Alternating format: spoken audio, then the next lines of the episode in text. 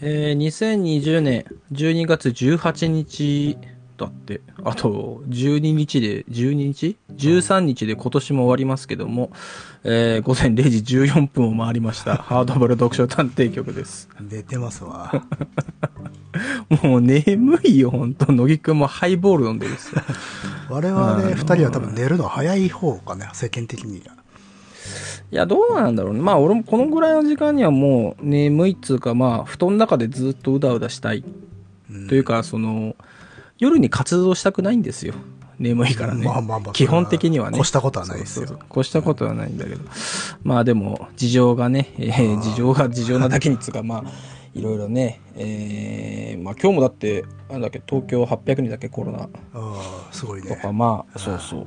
まあ、そういうね、余波も、えー我々のようなビッグなさ、あの、ポッドキャスターになるとね、えー時間変更を余儀なくされて、全然コロナ関係えーないじゃないですか。全然、いや、まあ、あるっちゃあるけどね。あまあオタクはそうね多少はあそうそうそう。多少っていにあるけど。大いにあるけど。まあでも、えー我々のビッグポッドキャスターだとね、えーそういう世辞のことにもね、えー敏感に反応しちゃうっていう、まあそんな感じなんですけども。えー僕も眠いからハイボール飲んでるんですよ。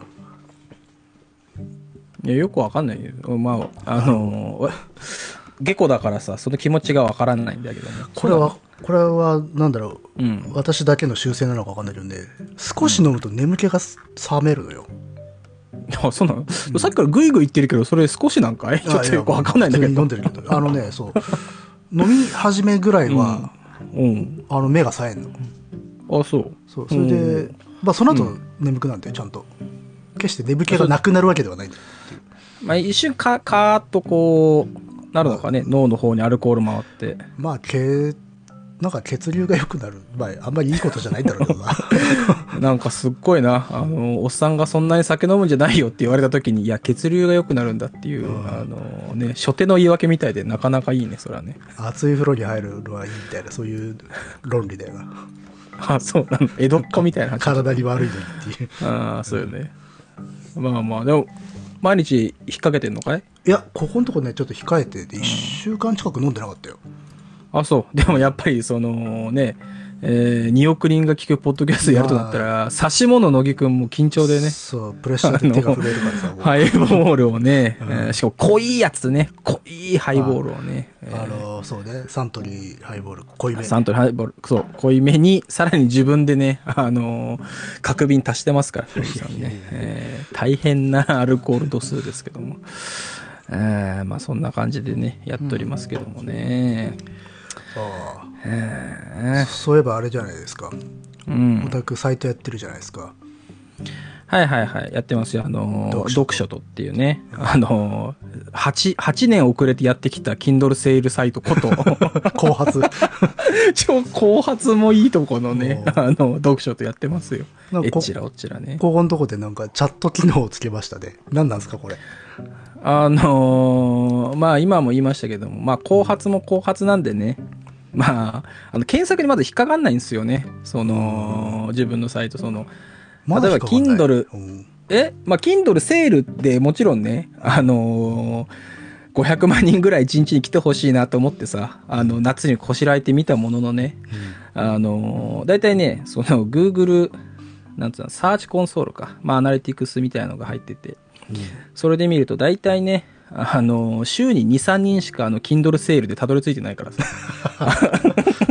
ツイッターこれ経由の方がはるかに多いんじゃない？あ、そうそう、全然 Twitter の方が多い。てか、うん Twitter しかほぼない。めあの主力がツイッター？あ、そうそうそう。でも、しょうがないよ、もうさ、8年出遅れてますから。あのーもう先人たちはもう雲の彼方だからね。まあ、しょうがないなと思ってさ。まあ、そんな感じだから、なんかこう、人がなんかね、他のサイトと違って、まあ、来やすく、滞留してくれるもの欲しいなと思ってね、まあ、チャット機能入れてみたんですよ。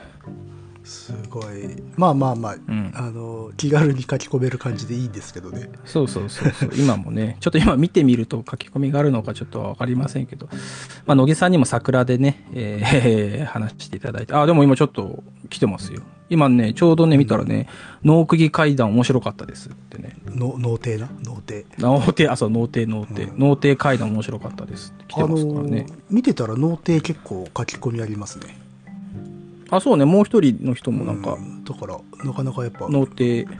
まあほら、ねあのーもちろん私なんてさ、あの脳底階段後に、あのー解説に名前載っちゃってますからね。私なんてさ。調子乗ってる、私なんてもう、そうだよ。うんだって、なければね、えー復刊もなく、もしかしたら5だってね、紙で出なかったかもしれませんから。もう、天狗もい、まあだから、まあ、ほら、えーっと、まあそこら辺のことも、あの、作者の人がさ、須田公文さんが動画で話してくれたり、まあさっき言ったように解説でも書いたりしてくれたから、まあこうやってね、脳底階段好きな人が、まあ、あの、このサイトを訪れて書き込んでくれるっていうね、うん。エコシステムですよ。ありがたいね。ありがたい。あでも脳底階段の配信はないんでしょうかっていう書き込みがありますよ、いや、けあのーまあ、乃木くんにもさ、あのー怒られるから、あのーあんまりね、あのーやりますってすぐ言わない方がいいなって最近ね、思いまあして。の多分そうなんだろうなと思って見てたあ、そうそうそうそう。あのー 以前だったらねやりますって言ってたんじゃないかなってすすぐ言う、すぐ言いますよ。すぐ言っちゃうから。まあ、実際にやりたいなとは思ってるもんねあ、そうそう、やりたいなと思ってるんだけど、ただそのすげえ溜まってるっていう溜まってるからね。だから、だから去年はさ、あの、週5で配信してたから、あの、別に何が来てもすぐやりますで、全然良かったんだけど、さばけたか今そうそう、今普通に週1ぐらいだからさ、うん。なんかさばけないんだよね。それにしたってすごいんだけどね。ポッドキャストとしてはまあまあまあね、週まあまあ1、週2っつうの、まあまあなしかも更新頻度だけど。あの1時間2時間だからね。そうそうそう。あのーこうチャットね、まあ今つけたばっかだからあれなんですけど、あのーもともと、あー私の方、あの、オンラインゲーム作ってたことがあってですね、うん。もうでももうだいぶ前になっちゃった。な。もう5年ぐらい前になっちゃったけど、あのー某国内、えー最大級、今はどうかわかりませんけども、えーオンラインゲーム作っててね。で、なんか面白いなと思う、データ見てて面白いなと思ったのはさ、うん。意外とその、まあユニークユーザーつうか、その1日に来る、えっ、と、まあユーザー数と、実際そのゲームにインしてプレイする人数ってちょっと開きがあって、うんまあどういうことかっていうと、まあログインして、うんと、まあチャットして、まああとはまあ、その自分のクランとかかな。まあそういうの眺めて帰るっていうユーザーがね、まあ結構いたんですよね。もうゲームというよりかコミュニティなんだなじゃああ、そうそう、コミュニケーションツール。まあ、まあ、音ゲーとかね、究極的な、あのーまあ、遊び方っていうか、まあ、エンドゲームみたいな言い方するけど、エンドコンテンツか。で、結局コミュニティになるから、まあ、チャットしに来るだけっていうのは、全然、まあ、想定しうる感じなんだけど、なんかね、あの、データで見てても、まあ、体感としてもね、ああ、でもそういう感じなんだなっていうのがね、あの、あったんですよね、音源作ってた時に。うんなんかそういう感じをね、えっ、と、まあ、今作ってるこの読書とっていうサイトにも、なんかね、えー取り込めればなと思って、まあ、頑張ってチャットシステム入れまして。なるほどねうん。まあまあ情報を摂取しに来るだけじゃなくてそこで何らかの交流を求める人もいるだろうっていうっていうことかそうそうそうそう。うんまあ結局、あの、検索で来るお客さんが全く見込めないっていうのが、まあこの半年ぐらいでよく分かったからさ。しかもまあ興味情報力でっていう時代でもないですしねそうそうそう。だから、まあこういうコミュニケーションのところで、まあユーザーをじわじわ増やせたらいいなと思うんですけどね。なるほどなるほど真面目な話をしてますねえ、まあ深夜ですから。あのーもちろんこのポッドキャストも来年からあのカテゴリービジネスにする予定だからさ。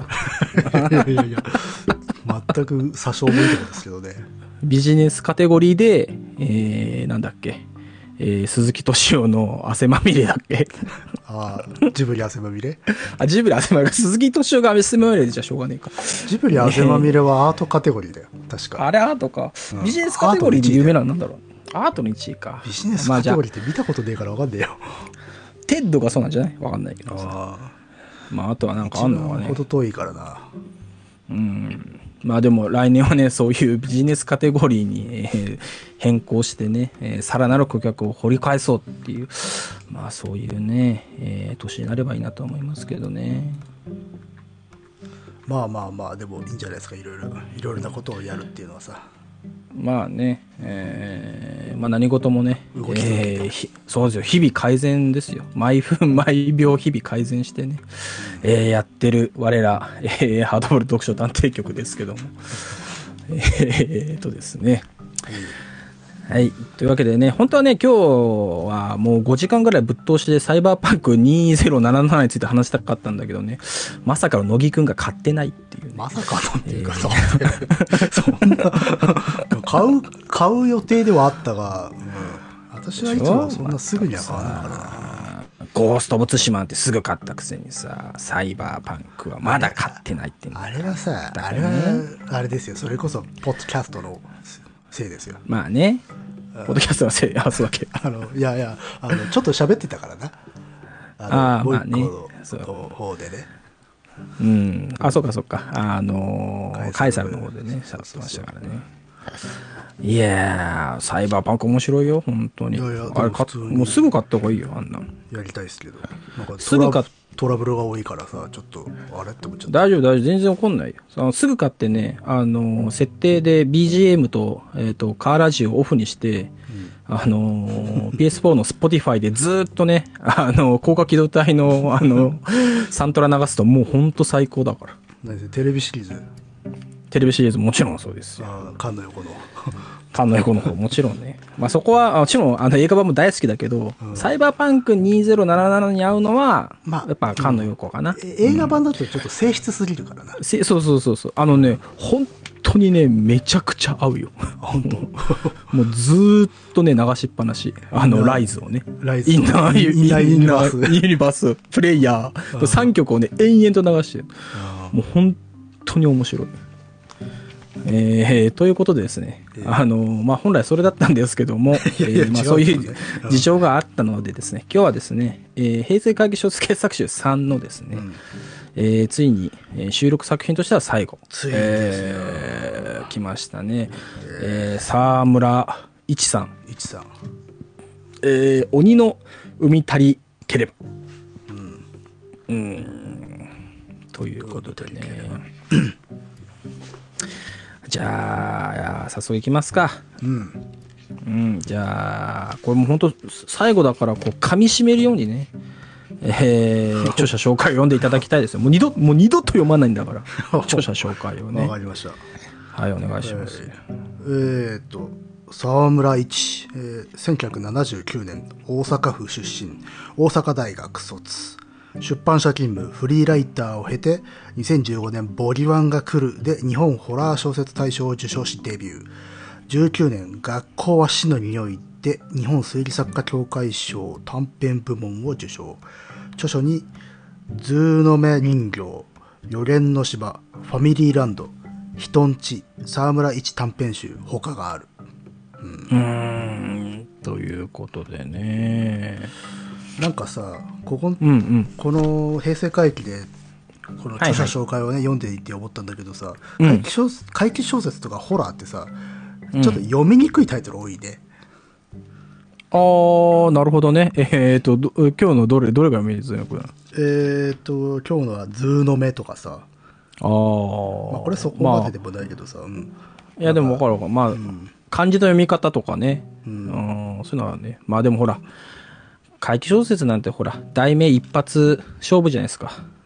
そうなんすか いかに題名を読みづらくするかでさ。そんな 暴論言っていいのか あの、ここまで平成回帰を2年がかりで追いかけてきて、最初最後の最後で結局題名の難しさだよなっつってね。あの、それしかないみたいなこと言い出しますけども。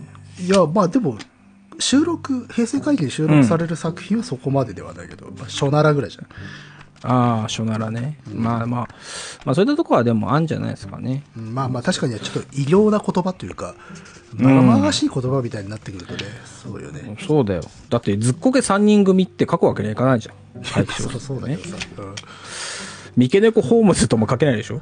うんうんまあね、えー、まあなかなか多分ね、まあちょっと今、自分の言い方悪かったかもしれませんけども、まあ、著者紹介呼ぶ乃木くんなりのね、苦労や悩みがあったんだなっていうね、えーまあまあまあその一端が、あの人に歴史ありですよ。。人に歴史あり。だって著、者紹介に歴史ありだから。でしょ？だってさ、2019年から読み続けてきたんでしょ？著者紹介を。最初なかったよな、でも。あ、そうだっけ？うん最初読まなかったっけ？途中からこのね、なんか風習が始まったんだよ。あ、そうなんだ。確か平成回帰まあ1の時はなかったと思う。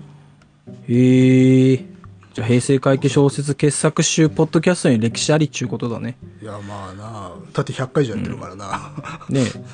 まあまあ、あれじゃないですか。そろそろ、あの、我々のウィキペディアにその辺のことも書かれるんじゃないの？ウィキペディア、自分で書くの。自分で書く。虚しい。一番この世で最も虚しい、ね癒やしい作業ね。自分で書いてんなっていうウィキペディアを探すの結構好きなんだよな。何それ？ちょっと待って。いや、文面でわかんで大体。どういうことよあこれはご本に書いてらっしゃるなっていう。あ、そうなの？そうなの？つがさ、いや別に、いやそういうのを読んでさ、いやーっつってちょっと、あの、ニヤニヤする気持ちはわかるけど、そういうの読むのが好きってなったらもうそれはさ、病気だよ。いやいや、好き、あの、探したり、探してまで読まないけど、見かけた時に、お、これはまあ書いてんだろうな。あー、わかった。あれでしょ？乃木くん的にはあれでしょ？多分、あのー歴史関係のウィキペディア調べててさ、そういう方がよくいらっしゃるってこと？あいやいやいや、そうじゃなくて？あの、やっぱし、なんつうの、うん活動されてる人よね。な、な、何がしか、あ、そう。創作活動とかさ。へー芸能活動とかさ自分で書くのか。まあ、書くのかね。まあ、じゃあ、あれだね。えー、来年の目標は、あの、誰かにウィキペディアを書いてもらうことにしようね。いやいや、いいよ。ポポッドキャストやってる人で、ウィキペディア載ってる人がいないでしょいる？いや、わかんない。あカイサルはないの？カイサル。あるわけないでしょ。あ そうただの素人のおしゃべり。いやいや、わかんないよ。今頃マレーシアぐらいでさ、マレーシア語だけでなぜか、あのーハードボールド読書探偵局のポッドキャストのね、ウあーィキがあるかもしれない。立ち上がるかもしれない。2億人のリスナーがいたら、そりゃ多分乗るでしょう、でしょ？ね。うん立つでしょう。えー、ということでですね、えー、早速、早速ですねまあ。まあちょっと。えー、我々、あの、のいくのいく、ちょっとさ、あのーちょっと意識をはっきり、まあ、ハイボールをね、あのーここここ飲んで意識をはっきりさせてほしいんですけども、あの、我々、読書探偵を標榜してますんでね、えー久々にその、あの、ペルソナを思い出しながら、ディテクティブ。えーディテクティブをしながらですね。だってこれ、あれだよ。あのーアニメのオープニングだったらアバンタイトルでさ、あのーラストディテクティブって出てるよ。で鬼の生み足りなければって出てる。あのーちょっと普段と違う始まり方してるだろうな。そうそうそうそう。だからオープニング曲、今回流れなかったなでしょ？ないかもしれないね。オープニング曲ないね。そうそう。んいや、あの、まあ、今だから言っちゃうけどさ、あの、最後に流れます。あ、なるほどオープニング曲ね。そうそうそう。な。で、最後の最後えーにタイトル出る,、出るんだろうな。最後タイトル出るよ、最後タイトル出るよ。うんということでね、えー早速、えーラストディティクティブに入ると。あのー本当はね、ラストディティクティブ、まあいいか。えー あの、不思議発見と同じような言い方で、ラストディティクティブって言いたかったんだけど、まあちょっとね、えーまあ午前0時33分回ってるからもうそういうのはやめようかなと思いまして、えー9歳男児行方不明、裏山に探検中にっていうことで、えー毎朝新聞、平成元年5月15日、毎朝とかじゃない。毎朝新聞。えー平成元年5月15日夕刊関西版よりということでですね、えーじなんか新聞記事から始まってますね、これね。うん。うーん、まあ、何が起こったかと、えー言いますと、兵庫県 T 警察、えー15日、えー小林宗則さん39歳の長男、てるくんの行方が分からなくなっていると発表と。あらららら。で、えーまあ、調べによると、てるくんは14日午後3時、同市大台の追いの子山に、えー双子の弟、健太郎くんと出かけたが、あ午後6時近くになって健太郎くんだけは帰宅と。えー警察は健太郎くんから詳しく事情を聞くとともに、えー、てるくんが何かの事件に巻き込まれた可能性もあるとみて、16日から県警ヘリコプターなどで捜索すると。うんうん、ことが書かれてる。うん。なるほどね。平成元年。うん。だから、これもなんかさ、憎いよね。その、アンソロジああまあ平成回帰の最後を飾るねえ平成元年に発端があるそうそうそう。で平成30年でしょ？これ、リアルどころ。できすぎてらーな。いやもうこれはやっぱアンソロジーの醍醐味じゃないですか醍醐味の、これすごくない？でもこれ U だよね。その、U 三第30号か。だから2018年、12 2018年っていうことは、平成30年か。うんだよね。だからこれオーダーとしてこういう風なのあったのかねだって、U って、ひね、東さんうんだもんね、編集長ね。18年だともうあれかな？あのうんタイ決まってたっけか、じゃないのかい？そうなると、そうしないと計算はないもんね。そうだからなんかまあ平成総括的なこう雰囲気が流れていたのかしら、ねえ。でもこれはなかなかね、うん。まあだっていいね。この後平成凶悪事件簿って出てくるもんねそうそうそうそうそう。だからやっぱ、そういう時期だよね。ちょうど2年ぐらい前、平成総括ブーム。ね。だって、あの、平成総括ブームってさ、あの、バーレモンハートでも、あの、ライターのね、えー常連の人が、いや、平成総括ブームでライターの仕事がいっぱい来て大変だったよっていう回あったもんね。バーレモンハートに言われてしまうとお前言うって感じだよね まあね、そうね。昭和も見とってるやろって昭和も見とったしね、あれはなかなかすごいですよ。えー、で、まあそういうね、まあ、事件の、まあ、記事から始まってですね、まあ、その次がもういきなり交互体ですよ。えー、結婚式行けなくてごめんね。ねえ。ここ読んだ瞬間さ、もう探偵、まあ今日はあの、ディティクティブモードだからさ、もうすぐ探偵入っちゃうんですけど、うんすぐあの、なんだっけあれ、CM のさ、大東建託？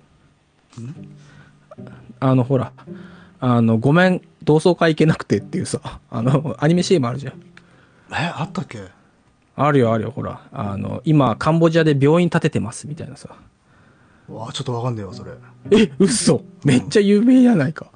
じゃあもうこのディティクティブは終わりで。まあこれは、え大あれ大東建託じゃなかった？建設会社のアニメーションっつったら大成建設？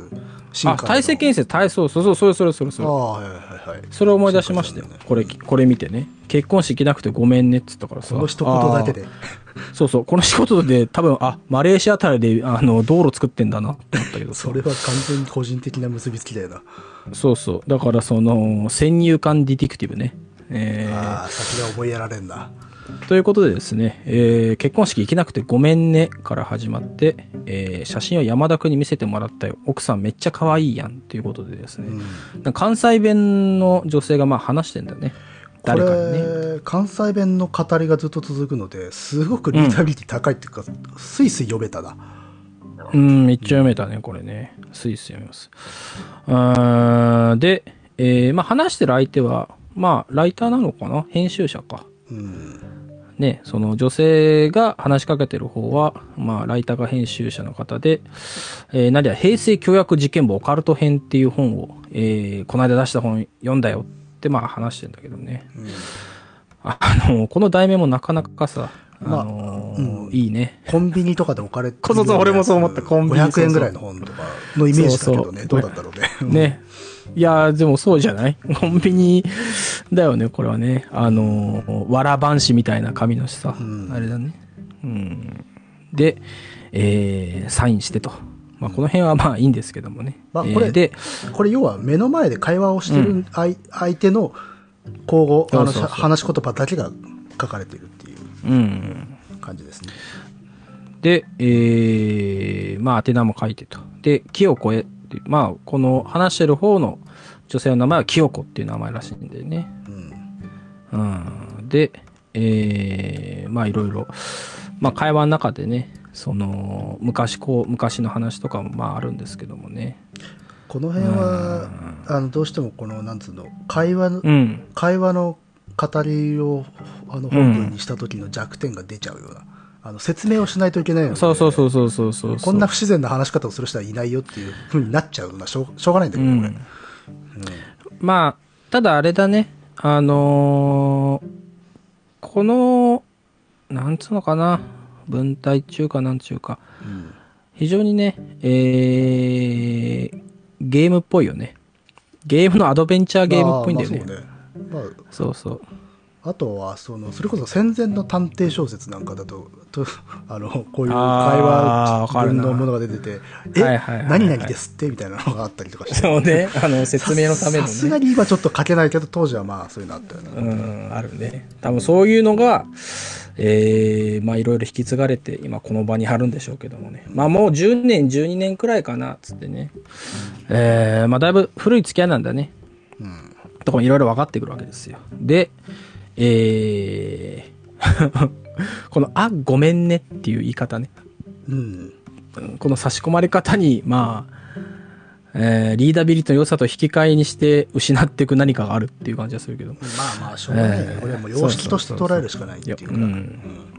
で、えーまあなんかね、この二人は10年以上連絡してなかったのに、急にこの女性のね、まあ清子っていう方が、あ急に電話してきて会いたいっつって、しかも兵庫県から新幹線乗って東京までいきなり来たんだよね。うん。ちょっと異常な感じ異常なね、しかも昨日の今日、昨日電話して今日来る。うんねで、しかも、えーまあ10代、20代ではなくてね、えーもう、死者誤入したら40になる年で、そんなことをしていると。我々ですかねじゃあまあね、我々もこのぐらいの年ですから。いやー、年取ったね、我々もね。うんそれこそもう学生の頃ですからね我々はええー、やだな。もうだって、おかしな話だよね。だって、き大学の時やっぱ記憶残りやすいからあれだけどさ、もう大学3回ぐらい、3回半ぐらい行けちゃうもんね。あのーその後ね。だから、恐ろしい。えー恐ろしいですよ。でもまあね、えー回り回ってこうやってポッドキャストできるようになりますから、えー。大学時代の友人は大事にした方がいいですよ そうですねえー教訓をここに一つ置いてきますけど。えーで、えーまあ急に来て変な、まあ不審なのは分かってる。しかしですね、まあ来たには理由があるというわけですね。この清子さんが。えーそれがその平成凶悪、凶悪事件簿で、えー群馬の赤城神社の主婦神隠し事件について書いてる。まあその記事を読んで、まあなんかその、本の中にはね、えーまあ三角信仰だとか、まあご神体、ほにゃららとか、まあいろいろ解説が載ってたと。うんで、それをですね、まあこの女性を読んで、えー、まあ、あるよと。なんかいろいろはしゃっちゃ、まあまあだからこのこのおそらく聞き手？聞き手の関わるお仕事で、このオカルトとか、そういうものにこの人はく強い人だろうと思ったのでお話に来たと、特にこの主人公が、主人公っていうか、まあ受け手が書いているあ書いた本には神隠しのことがあったと。うん。うん。神隠しのこと書いていたよねっていうんで。うん。でその神隠しについてちょっと語りたいことがあるから来ましたよ。そうそうそうそう。だからその本の中ではね、えー、まあ、ほとんどそんなもんはないけど、万に一つぐらいは本当に神隠しなのかなみたいなことで、まあ文を結んでるらしいんだけど、えーまあそれを読んだ清子ちゃんがね、えーあるよと。えーあるかもしれへんと。このね清子さんね、語りの中でね決めのところでね貯めるっていうの、うん、あるね。うん、ちゃんとあの繰り出すんだよね。あここ改良であるよっていう、これね、あれなんだよね。さっきも言ったけどさ、うんまあこれラストまでディティクティブしないとわからないことであるんだけど、うん。これはね、あのーいわゆる、あの、我々の業界でいうところの、かまいたちの夜文法、サウンドノベル文法ですよ、これは。あるよそう。あ,、まあ、あの あれねあの前の文字がはけて一言だけポッと出てくるね、そうそうそう、ポッと出てくるやつ。そう。あのね、今はもうサウンドノベルないからあれですけど、ないこともないあのーそうですよ、これは。ちょっと一個前のさ、あ、ごめんねの前のさ、うんそっから、てんてんてんで、ねあのー丸ボタンを押すと、あ、ごめんねって出てくる。これは、海峡一言はね、この後も出てくるかうんらね。、出てくる出てくる。これやっぱりね、えー、かまいたちの夜に影響を受けた、えー文体だと思われますっつってね。いや、あとで、これで、わまあ、和芸、和芸だよ。あの、まあね、うん。この今回、随所で触れたんだけど、あの、うん語りがうますぎる語り手問題ってあったじゃん。ね。そうんこのキヨコさんもそうなんだよね。うんこの人も語りうまくて、こういう、ああるよもそうなんだけど、後の方で決めはこうやってちゃんと貯めて、ポンと出すみたいなうんマナーがあるし、あとね、ちょっとコント、コントっていうか漫才的な落とし方する時もあるし。うん。まあでも、これはやっぱね、やっぱそれが推進力だからね。だうんだからスルスル読めましたよ、やっぱり。あのね、めちゃめちゃ早く読めた。そう、めっちゃ早く読めたね、これね。あのさ止まらなかった。うん。あのーまあ、怪奇小説なんてさ、読みたいものじゃないからさ、やっぱりどうしてもこう、二の足を読む前に一応宮構えちゃうじゃん。だって、いや、読みたくない。だって怖いんだよ。怪奇小説のはまあまあさ、夜も眠れなくなっちゃうかもしれないしさ、トラウマになるかもしれないようなもんをさ、やっぱ開くにはやっぱ、なかなかね、勇気がいりますよ。でもやっぱ、これはね、スルスルスルスル読めたよ。なかなかね、あのーなんつうか、まあ、重いような感じのところもあったけどさ、それでも読ませちゃうもんね、ススルって。あの、そ本当にスッと読めるし、あとで、あるあるのこの豊富さ、え？何？や、豊富さ？豊豊富さ、あるあるあ、の豊富さね。めちゃめちゃ。ゃあるあるが充実していて、これね、結構この作品で裏のテーマあるあるだろうっていう。あーあるあるね。もう次のページにあるものだって。まあね、だってあるかもしれないとちゃう、あるって言ってるからね。もうこれはあるあるですよ。いやいやその後にさ、あの、あ、その後ね、万に一つかは知らんよ。奥に一つかもしれへんし、もっとかもしれん。K とか害とかそういうは、だ男子の方が詳しいんとちゃうっていう。うん。あの、要は奥よりも上の数字はいはの単位。いはいはい。まあこれ冗談で言ってるんだけどさ、その K とか害、確かに、あの、男の子だけかわからんけど、誰しもこれ全部覚えようとする時期あんだとかさ。まあ、わからんでもないね、これはね。無限対数っていう言葉に憧れたいね。うん、あの実際僕全部覚えてるしね。え？じゃあちょっと言ってくださいよ。しょうがないな。国庁、形骸、上、上、交換、制裁、極、豪華者、麻生議、大歌、不可思議、無料対数。抜けてるかもしれないけど。だってうん大君はほら、あのー仏教の言葉が好きだからさ。いや別に好きではないけどね。あ、そう。えー、まあね。あなんかこういう小ネタが結構ちょいちょい出てくるんだよ。あの冷蔵庫のさ、冷凍庫は冷蔵庫の上にあったとかさ。ああ、わかるわかるう。んでそこもさ、あれじゃない？あのー特にさ、このアンソロジーに収録されてがよく思うけどさ、ちょっと平成振り返ってるもんね、あそこのとこね。うん、間違いもっとなく先だけどさ、振り返ってます野木君が今言ったところね。そうそう。あの、これは多分綿密に調べたんじゃないかなっていうぐらいよく拾ったなっていうとディテールだったからね。うんそういえばそうだったっていう。あの、もう探偵完了しちゃうけどさ、これやっぱり、あのー編集係言われてるね。あの、平成総括してくださいって。まあでも、うん、そういう、言われたかどうかわからんけど、そういう構想で書いてはいるよね。いや、まあ、か書いてる、間違いなくそういう感じで書いてるよね。平成を、こうん。う、取り込んで書いてくれ、書いてるよね。これはね。まあ、だって後でちょっと触れるかもしれないけど、まあ、旦那と結婚した話で2008年にやったみたいなさ、そこであーあの各時代のこと書いてんだよねやっぱし、うん。うんだから、これはね、えーそういうことだと思いますけども、まあちょっと先、えー行きますとですね、えーまあということでですね、あの、やっぱね、納得できないのはさ、その、30、まあ、もう少しで40の女性がね、男子っていう言葉を使うのにちょっとね、私は嫌悪感を抱いてますけども。いやいやいや、えーこれもだからあるあるな感じでしょこの言語感覚もい今時、今、もう嫌だよ、俺はさ。いやまあ恥我々よより下ぐらいからはなくなっていく用法だとは思うけどまあまああるでしょ男子っていう。の、まああとほら。今時のおばさん、おじさんも。まあこれは照れみたいなもんでしょだって。あ、そう？うんこの、まあ、旦那でもない、まあ、昔の同僚うん。の、まあ、異性の同僚とのなんか距離感みたいなものがこういう言葉遣いに現れるんじゃないの？うん、なん頭おかしなった思ってるやろ野崎くんということでね、あのーまたここもちょっと3点リーダーためがありますけども、えーまあ、とにかく聞いてくれと。えーまあ、さらに言うとね、あの、ありがたいことに、フードコートで騒いだら大変やつって、ここが今、フードコートであるってこともね、えー教えてくれてますよね。えーこの、な、何ちゃんだっけ？みよこさんがねき。きよこ清子清子さんね。えーで、久々にさ、あの、よ40間近の、まあ、大人がさ、会うのにフードコートってなんやねまあだからそういうのもなんか結構リアリティなんじゃないかな、ん。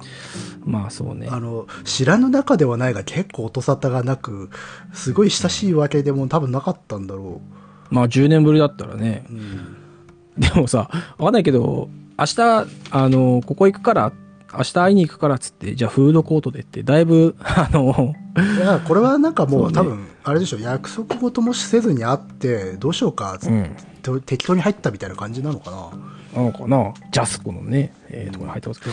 ちゃんとしちゃんとしたお店入っちゃうとちょっとこれはそれでまずかったりするんじゃないですか、まあ、そうだね。うん、まあ、基本的にだって10年会わなかったやつから連絡来た時は、まあ、間違いなく、あのーろくなことじゃな何でしたっけ？ろくなことじゃない。あの、ネズミ講まがいのことですからね。ネズミ交換そうね、うんなんだっけね、あるよね。そういうネズミ講じゃないと言い張るネズミ講ね。えー、ありますけど。なんか、うん、なんだっけ？名前出てこねえな。え？なんか有名なのあるよね。マルチのそうそう、マルチの。アムウェイみたいな？あ、そう、アムウェイだ、アムウェイ。うんアムウェイとかね、ありますから。あの、なんだっけ？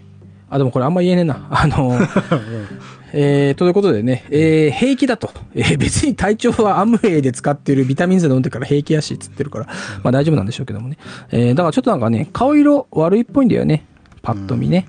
うん、で、えー、大丈夫大丈夫、あはは、つってなんかテンション高くやってるのがまたね、嘘くさい。えー、モームスのミスタームーンライト愛のビッグバンドをよく歌ってたな、こと言ってますけど。振り返ってね、で意外とさ僕これ結構ギョッとしたんだけどさ、あの頃はまさか吉沢ひとみが飲酒運転でひき逃げしよるなんていう夢にもうんっていう笑ってるとこね。こういうのって結構小説珍しいよねまあだからやっぱさ、そういうことなんじゃん。その、あの平成が終わるタイミングに平成を巻き込んだやつ書い,、書いてるからさ、定点、定点として置いてるんじゃないですか？吉沢ひとみ飲酒いやまあそう飲非常に酒非常に分かりやすい。いあのなんつうの時代をまたいだ感っていうのは分かるんだよね。あそうそうそ我々もそう思ったしっていう。う。ねただここに一回、アンカーを下ろしてんだよね。こういうのって許諾とんのかね？名前使っていいですかって。いや、取らないんじゃない？取らないか。だって、固有名詞いちいち小説で取ってたらさ、まあね。かんまし大変なことになっちゃうじゃん。そうだよな。うん。まあね、歌詞使ってない限りは大丈夫なんじゃない？うんねえーで、えーまあ、夢にもつって笑ってますね。うん。ひき逃げするなんて、あっはっはっつって笑って、また、えー貯めてごめんねですよ。もう、あの芝居がよく分かるねでも、うん。そうそう。ここら辺メッセージ送り感すごいあるけど。えーで、えーまあ、とにかくね、この話をするの初めてだから緊張してるんだね。うん、だすごい空回りしちゃってるっていうことだね。そうそうそうそう。ここの流れが、会話がね、うんで、えーまあ、とにかく聞いてくれると。その、相手がね、木崎くんだっけ？違うか。え ー名前がもうわからなくなっちゃう野崎くん？野崎くんか野崎くん野崎くんね。まあ、聞いてくれる。ありがとう、嬉しいわ、つってね。えーで、えーまあ、結婚相手も幸せやろうな。野崎くんみたいなええ人と一緒になれて。私の旦那とは大違いや。うーん、ぐつりたいんとちゃうよ。これは前振り。旦那絡みの話やから。ちなみに、まあ、ということなんですねちょ。っと前に明かされているが、この二人はヘンプロのど同僚だったとまあそうだよね、あんなクソ忙しいっていうのはねえ。でもあれだよね。あのー作者の沢村さんうんもヘンプロだよね。あ違うんだっけ？フリーライターか。編集者、出版社勤出務か。版社でフリーライターか。うん、まあでもまあここら辺の事情は明るいんじゃないでうすか、ん。ねまあねえーアニメーターとヘンプロは一番忙しいイメージありますよ私もああ、イメージねどっちがあれなんだろうね。まあでも、ヘンプロの方がまだ若干給料はえーいいのかもしれないけどね。あまあそうねあのアニアニメーションになってしまうとそそれに輪をかけてだからねねえ、なっちゃうから。まあ、ひでえ話だよな。えー、旦那と結婚したのは10年前、2008年やったと。うーん。関西ね。まあでも、えー、席は、式はせえへんかったけど、まあこの辺読んでたらもう全部読んじゃうことになるのでキリがないまあとにかく、まあまあ、仲良く、まあ、夫婦やってたわけですよ。なんとなく結婚したけど、まあまあ、仲良くやってた。2年前まで。うんここ、あれね、貯めなかったね。まあ、さすがにこれ貯めちゃうとあれだからいいんだけど。まあまあまあ、ね、普通に楽しくなくやってたよ。重たい響きはあるけどね、2年前まで。えー、こっからね、だから、その、沢村さんって、まあ、映画来る、でも、あの、見た人はおなじみですけども、あの、ホラーをさ、その、家族の嫌、うん。リアリティある嫌なやつでくるむじゃないですか。あのだからそこがまたね、家庭の地獄だ、家庭の地獄うん。と、そのホラーの地獄を、まあね、両輪並べて走らせるからさ、まあ、今回もそういうのがあるんですよ。共通してるねあのまあうん。夫がね妻を追い込む、うんあの無邪気に追い込んでいくっていうのは共通してるね、うん、共通してる。で、えー、まあお母さん、義理のね、母親がくも膜下出血で倒れちゃった。2年前にね。で、まあ道歩いてていきなりしん、いきなり倒れちゃって、まあたまたま看護師さんがね、えー、非番だったのか、まあ取り掛かって迅速に倒したから死ななかった。えー、不幸地の幸い。ちゃうよ、不運や。ってことでね。えーだからまあ、この辺もな、まあ、イヤミス的な感じですけど、だから、助かっ、中途半端に助かっちゃうとさ、あのね、後遺症が残っちゃうと、まあ、残されたっていうか、まあ、うーん、家族はまあ大変だということですね、これね。もちろんこの清子さんは冷たいからこういうこと言ってんではなくてこの後の地獄を経験したからこういうふうに思ってる、こういうのになっちゃって、そうそうそう。で、要介護だと。うーん。で、えー、まあその、お母さん、介護必要になっちゃったから一緒に暮らすことになったと。で、その場所がね、これなんて読むんだっけ？えーおいのこ山何？おいのこ山。おいのこ、おいのこ？おいの子だよ、おに、おいのこ、おいのこ、おいのこニュータウン。うんえーまあ、兵庫県の山奥にあって、まあ、昭和の終わりに作られたけど、まあ、今はかそってると。うん。まあ、東京やったら多摩ニュータウンやなって言ってるわけね。うん、なるほどね。で、えーこのおばあさんが、まあ、うーんまあ問題っていうか、まあ一人で気楽に生きるっていうか、まあピンピンしてる頃はね、えー子供の世話にならんって言ってたから、あれなんだけど、まあ蓄えがあんのかなと思ったら、そんなんないんですね。えー親戚もおらんし、なんじゃそりゃ、みたいなことでね。かなり拾ってますよ今日、かなり拾ってる。え あのーあ、しょうがない。だって、ラストディティクティブだからさ。豪華に言ってんだな 豪華に朗読してますよ。えー、私は伊丹のちっちゃいヘンプロに 倹約社員で入った。えー、旦那は水蒸気のレンタルやってる会社。うん、ということでねだから、あ、浄水器か。えーで、えーまあ、介護も二人で分担して、まあ、仕事と介護やりながら、まあ、なんとかやってたってわけなんですよね。うんうーんで、えーまあ、この始めた頃はね、えーまあ普通だったと。うんまあまあ、楽しいこともあったしね、えーよかったよかった。で、まあおかしくなったのはですよ、えーそれから1年後、えー旦那が会社をクビになった日からですと。うんあららららら。で、この後のなんかさ、リアリティもなんかあるよね。このさ、うんまあもともとね、えー営業の成績ドベだって、しかもその、まあ、そこのね、大学の先輩が先に入ってたから、知り合いの縁故で入られたけども、えー舐めた仕事をしてたから、えークビだって言われた日に、えーその先輩にひどいことも言われたと。いうことで、あー。まあ、だいぶね、うん、こういうところがリアルかもね。あの実はあの仕事がクビになったからっていうだけじゃなくて、その時に何か言われたことがああの、再就職を困難にさせるっていうことは、まあ、リアリティとしてある、うん。そうそうそう。特にあの中途半端にプライド高い人だからこの人。まあ、この中ね、話されてるけど。またね、自分をね、入れてくれた先輩に言われちゃうと、もうね、うん、立つ瀬はないってことなんまあでしょうけどね、多分俺の顔に泥塗ったなみたいなこと言われたのかもな。うん、まあそうなのかもね。まあ、大変なことですよ。まあ具体的に何言われたかはまあ言わなかったけど。で、えー、まあとりあえずハローは通ってね、えー、いろんなとこ受けたけど不採用ばっかり。まあね、まあこれもね、えー平成末期ですからそんな感じだったんでしょうね、当時ね。えーで、えーまあ35過ぎてるせいで、まあ最終先もない。うん、まあこういうのはなんか、身に詰まる話ですね。年齢も我々近いですしね。近いですしいつこうなってもおかしくねえな、みたいなさ。まあいわゆる勤め人じゃないしね そうそうそうそう。ねだからで、えーそのうちなんか、まあ、鬱になっちゃったんだよね、これ多分ね。うんな話の流れではね。えーで、えー家事も介護もできなくなっちゃった。となるとですよ。あー負担になるのは、まあ、妻である私ね、の方でして。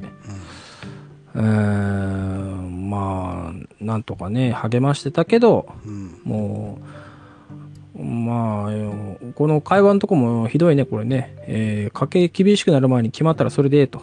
えーいよいよとなったらアルバイトから始めるのもええんちゃうって言ったら、えー切れられると。でここもやっぱしこの清子さん特有の語りが入っていて、そうね。あのアルバイトから始めるのもええんちゃう？って開業してキレられたわっていう、多分そう。いう間合いなんでしょうね。こういう和 和あの和法をよく使う人だ、あの和法ね。そうね。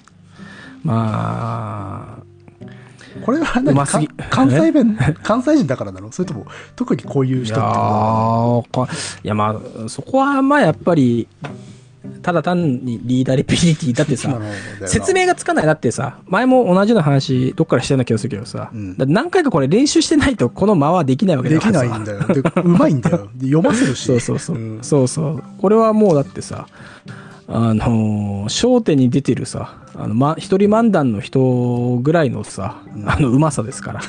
ええんちゃう？切れられたわ。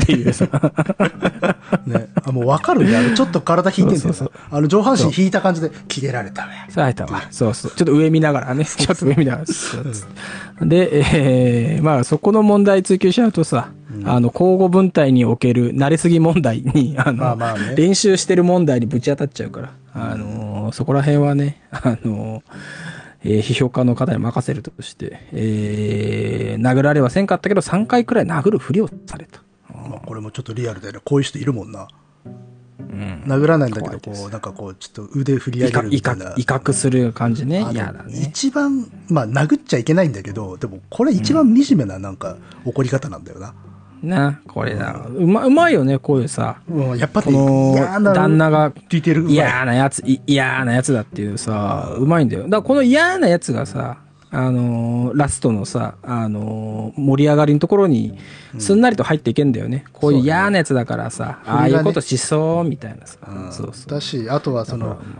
あのいわゆる入れ替わりのところもう、うんまあまあさもありなんてことになってくるんだああ、もうなんだ。そうだよ。で、えー、まあ、アルバイトなんか今さやれるかと。だからまあ、普通のなんかさ、別にバイトも今時いろいろあるだろうけど、うんまあ、このね、えーああの、アホ旦那曰く、コンビニと牛丼のイメージしかないから、なんか怒ってんだよね。こういうのとか結構感心しちゃうんだよね読んでて、だからさ、ここら辺はやっぱあれじゃない？うん、なんか、そのリーダビリティもそうだけどさ、やっぱライターでいろんなことやられてるから、見てんだよ、うん。フリーライターもやられてるっていうからさ、やっぱそこじゃない？そう。うまさは。アルバイトに対してこういう偏見持ってる人ってマジでいるし、うん、だあかーらやっぱね取材的なもので本当に蓄積があるんだろうなっていうのは読んでてすげえわかるね、なんかすごいさ、なんか手触り感あるよね。手触りがあるで いるわこういう人っていうそうそうそう。うんいや、別になくても別にあるなしで小説の良さはまた別の話だからさ。かあの全然空想めいたものでもいいんだけれどっていうただこういう作品、特にこの人の作風ではこれがまあすごく生きてくるね、バチバチに効くよね、これね。でも、わかるな。でもさ、とはいえ、あれだね。この、私もさ、あの、アルバイトじゃなくてパソナから始めるのもええんちゃうみたいな感じだったらさ、うんあのー 旦那の方も、あれパソナってなんだ？みたいな感じになって、ちょっとワンクッション置かれたかもしれないけどね。うんあの、より、よりひどい、よりひどいかもしれないけどね。今、ま淡路島に流されちゃいますけど、パソナ行くとね。まあまあまあでもアルバイトから始めるのでええんちゃうって言われて切れるような人っていうことなのよ。まあでもね、まあ私も、わからんではないのだうんが、でもわからんで切れちゃいけもないところじゃんっていう。いやーでもね、わかるな、これ。35過ぎ、あのーで仕事辞めてってな、なかなかね、グッとくるところですよ。で、バイトっていうね。うんバイトまあ大体年下とかになっちゃう。この頃はね、今はもう、ザラですけどね。だから今だったら、でもこれも時代だよね。あの、今だったらさ、家庭厳しいなる前に決まったらそれでええよ。いよいよとなったら、ウーバーイーツから始めるのもええんちゃうだもんね。でもそうそうそう。で、普ねえ通にいるし、今。うんそうそう。でも、多分ね、まあそれを言ったところではやっぱ、キレられたわってなると思うけど。まあまあ、でもで、これもね、ちょっと前っていうくらいだから、リアリティあるんじゃない？リアリティある。うんまあそしたら、えー、ウーバーイーツなんか今さやれるか。何が楽しゅうって、ウーバーイーツ地蔵なんかやらなあかんねんっていうふうにね、えーまあ夫は言ってるわけですけども、えー怖かったっていう、またね、えーまあ旦那の子、で、またここが嫌なんだよね。その怖かった時にすぐそばによ、あの、義理の母親がいたけど、またか、その時完全にみ息子の味方だったんだね。うんこの子は立派な仕事せなあかんって言わはったっていう。うんまあ、こうの母あって、この子あって、この子ありっていう感じがね、まあすごいしてきますけど。で、えー家の雰囲気が変わったと。まあ正確に言うたら私の中で家に対する印象が変わっただけやけど、その時は家の空気とか、あと明るさがさーっと変わったみたいに感じたよと。まあ、俺だったらこの辺であのーちょっと仕事あるから、ちょっと帰るわって、そろそろ言う頃なんだけどね。あの、きっついなーみたいなね。だってこのは、だってさ、ここまで聞いてたらさ、野崎くんはさ、うんえ、この話をするために兵庫から新幹線でこいつ昨日来たの？って思ったら、めっちゃ怖いよね。怖いよ。まあだから、めっちゃ怖い。まあちょっと精神的に不安定になっちゃってんかなって思い始める。いやいや、絶対そう思うよ、これね。うんまあでも、うんまあでもただ最初にちょっとオカルト案件であることは言っていたから、うん。まだ聞こうとは思うかもね。うん。まあもうちょっと、我々はもうちょっとページをめくろうと思いますけど。えーで、さらにね、うんその、義理のお母さんも、まあちょっとずつ症状が悪くなってくるね。だから、認知症も入ってきちゃうんでね。その、脳梗塞した後に、1年経ったら次は認知症。うん。ほらね。で、さらに、旦那も家におるだけ。あらららら。うんで、えーまあ、ハローはネット求人やるけど、まあ、全然見つかんなくて、まあ、精神的に参っちゃう。うーんあの、この後もいいね。この後もさ、なんか、リアリティあるなと思うけど、圧迫面接とかご縁ありませんでしたとか、あんな若いうちやから耐えられるんやろうなっていうのはさ、ああ、まあ確かにそうやなね。っていう感じするね。圧迫面接ね、とかね。いや、あの、もうね、きこう耐えられないと思うよ。傷つけられたら、このぐらいの年になってくると。いやー、怖いわ。うん。いやーだってね40が見えてきてね大変ですよこれはねうんまあまあ、ちょっといろいろと奥さん的にもきついなとか、まあ、旦那とかお母さんにドン引きするようなところもあるんだけど、まだ、まあ、見捨てられないっていう、うん。うん丸投げされても突っぱねられへんと。愛する旦那やもんって、ごめんってね。土下座されたら私が何とかせなあかんってなるやんっていう。そう。あとここもなんか嫌だよね。そのさ土下座してなんかごめんっていうさうん。この感じっていう、このずるずるさの感じ、まあね。まあ、なかなかね嫌なもんですよ。あの土下座って基本暴力ですからね相手に対しては。そうだよ。こんなんね。まあもちろんさ顔面パンチと同じで。うん。なんかしてもらうための土下座はもう顔面パンチと同じですから、うん。いやひどい。だからでもね、あ相手に罪悪感持たせることって暴力ですからね。本当だよこのさ、いやこの後の話本当さあのーあれだね。ヤフーのネットニュースのインタビューでありそうなやつだよねこれね。いやもうもうマジで。社会問題ですわ まんまありそうだよ、あのー今話題のノートのなんだっけあれ？ cakes だっけ？ああはいはい。あれにも載ってそうだよこんなんね。まあね。山のようにね。えーだからまあこの後はだから仕事もだから仕事しながら介護もしてしなきゃいけないもう大変な話っていうのをまあしてるわけですよね。もう寝て寝る間もなくもう働いて家のことしてみたいなね。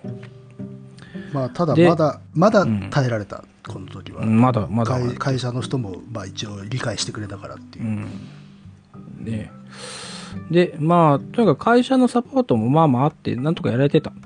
うん。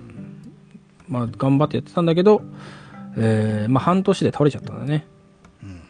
うん。でえーまあ取材でまあなんか六甲山登ってたら、まあ、倒れちゃって、まあ、救急車。ちなみにここも半年で倒れたわっていうところが決めになってるね。そうそう。続け続けられると思ってた。半年で倒れたわっていうねあの。まあ、この人の口調として捉えるしかないね、これはね。うん。まあね。もっとだって本当のさ喋りってあの今の我々のにダラダラしてんだよね。そうそう。もっと、こんなこともっと陰気に、陰気に言うんだよ。うん。そうそうそう。でもやっぱし芝居がかってるね。うん。そうそうそう。まあでも読みやすいですよ。ダラダラしたやつは読んでらんないからさ、うん。ここはね、えー読みやすい半年で倒れたわいつって、うんえーまたね、えー先輩がいて100きまあ救急車呼ばなかったら死んでたらしいと、いやーこれも不運やとうん。ね死んでたら旦那も一年発起して一年発起うん。お引き返した。うんうん。ラストディティクティブだからね、一字一句間違えちゃいけないなと思ってさ。えー、一年放棄して頑張ったかもしれん。まあ、ということなんで、まあでも生きてたからね。まあ生きてたから、あれですけど、まあ入院し、3泊入院して家に帰ったら、まあ旦那にこう言われまして。おかえり。今日からまたおかんのことをよろしく。地獄。うん、地獄。クズ。クズ。で、えー、お母さんに目が覆ったら、開口一番に言われた。そろそろ孫の顔が見たいわ。地獄。何なんだ、俺。さすがにだから、この後、はははははは、から笑いね。ね、空笑い。で、えー、まあ、野崎くん、まあ、な、野崎くんと、まあ、野崎くん、お父さん倒れはったらどないすんだ？ね考えて一人っ子なんは知ってるよと。で、えー、この後な、またなんか嫌な感じで、ちょっとね、だから、うん仕事大好きやもんな、つってね。それに何かあってもお嫁さんに全部任せるつもりでおるやろっていうのね。うん、まあね、女祖がここから、ほあの、もう出ちゃうんだよな。出ちゃう。理性のタガが外れちゃって。うん。まあ俺だったら、まあこの辺りでもう、あの、フードコートのうどんぶっかけて帰るとこだけど、まあまあでも、あのー野崎くんは多分、やっぱしライ、ライターですから。ライターだから。うんいや、俺だったらもう花、花丸うどんのさ、残り汁を顔面にかけて帰るんだけど、この辺りでね。へまーあ、ここでちょっと、うん清子さん爆発しちゃうんだよな。そうね。うんまあ、うん野崎くんにその気がなくても結果的に誠さんが抱え込むねんって。そういう風にできてる。よっぽど金持ってるか、それかよっぽど計画的でない限り、この手のことは嫁に丸投げするんが世間的には正解や。なんとなくそういうもん、やってみんな思う、思ってんねん。その雰囲気に流されて野崎くんもお父さんの面倒を誠さんに見てもらうようになるよ。聞いてるで、優しい子なんやろ。親身になって下の世話もやってくれるよ。お父さんに変なことされても笑って耐えてくれるよ。野崎くんもそれが当たり前や思うようになる。大丈夫や。嫁は簡単には逃げへん。地獄。いやー、全部読んだね。いや、ここは、でも大事っていうかさ、あ あねえ、これは大変なことですけども。こっちもドーンとしますよ。ねえ、ここは本当ドーンとしますけどね。まあ、もうしょうもないやろと。お、で、ここで出てきますよ。ついにね、えー21世紀になって平成30年になっても、うん。えーこういう時に期待されるやめされる嫁の役割は昔のままと、ついにね平成30年という言葉が出てきちゃいましたけどね。ちょっと今、マイクがずれたぞ。あそう？あ、平成30前前に乗り出してたのね。あそうそう。もうここで食いついちゃってるからさ。えー、まあでもまあごめんな取り乱してということで、えー前からずれちゃいましたけども、えーただねこういう話じゃないんですよ。聞いてほしかったのはね。まあ、ちょっと、お長えよっていう。ちょっと熱くなっちゃったのね。そう熱くなっちゃったちゃうねんと。えー本当に言いたいことはこういうことなんですわ。えー、まあね、ある日旦那が言うたわけですね。えー、兄貴がみ隠しに会うてなかったら、お前にこんな辛い思いさせんで済んだかもしれんと。神、神隠し？うん。うん、えー、自分はもともと次男やからって。なんか、これだけ聞いたら、あ、旦那おかしくなったらって思うよな。うん、まあね、はって感じだね。あ、とうとう現実逃避しだしちゃったかなっていう。うん。うん、まあ、それが、あの、冒頭に書かれてたね、えー、9歳男児行方不明事件の、要はその夫はこの、まあ当時のね、双子、9歳の双子で、てるくんはいなくなっちゃって、ケンタロウくんが残ってた。そのケンタロウくんが、まあ夫なわけですよ、これね。うん。うん。まあ、ということがわかる。そうそう。えー、なんだっけ？なんとか山にね、探検に行って、変な人らに連れてかれしまったと。おいの子山にね、探検に行ってと。で、これをさ、まあ、ひろこさんが、まあ、とうとう折れちゃって、うん、ベランダで泣いてたら、うん、ね、それをね、旦那がこうごめんっつって謝ってきた時に言ったっていう、うん、ねえ、うん、何なんだそんな話は。それもおかしな話だけど、まあでもこういう旦那の精神状態からしたらそうなのかもな。うん、だから自分自分の人生が何かどこかで間違えたに違いないとどこで間違えたかあの時だってなっちゃったんだよな。うん、まあね。いやまた困ったもんですよ。うん、まあでもここでね、えー、まあそういう話がやっと出てきて、まあ一旦ショーがね、まあここで区切れるわけですけど、ね、ここでようやくオカルトパートになった。ねえ、やっとだよ、まったくさ。もうでもさ、あの、こう話しながらだと結構、こう、まあ、疲れたわ、みたいなことを言うけど、うん、ここまでもぐいぐい読ませちゃうんだよね。うん、語りがうまいからさ、スイスイスイって読めちゃうんで、俺が。この辺まで結構ね、そんなかかんなかったよ、うん、本当ね。うん、10分、15分ぐらいで読めるんじゃないかっていう。ねえ、うん、そんな15分で読めるやつを我々って何をやってるんだっていう感じですけども。うね、1時間ぐらい経ってんだよ。あ、そうなんだ。まあ、ちょっとサイバーパンクの話がね、えっ、ー、と、だいぶ長かったですから、えー、あのー、いかに面白いかっていう話がね、えー、長かったです。えー、平成元年の5月ですよ。うん。えー、てるさん。えー、まあ、その、いなくなった双子の兄貴はね、何山だっけ、これ。おいのこ山。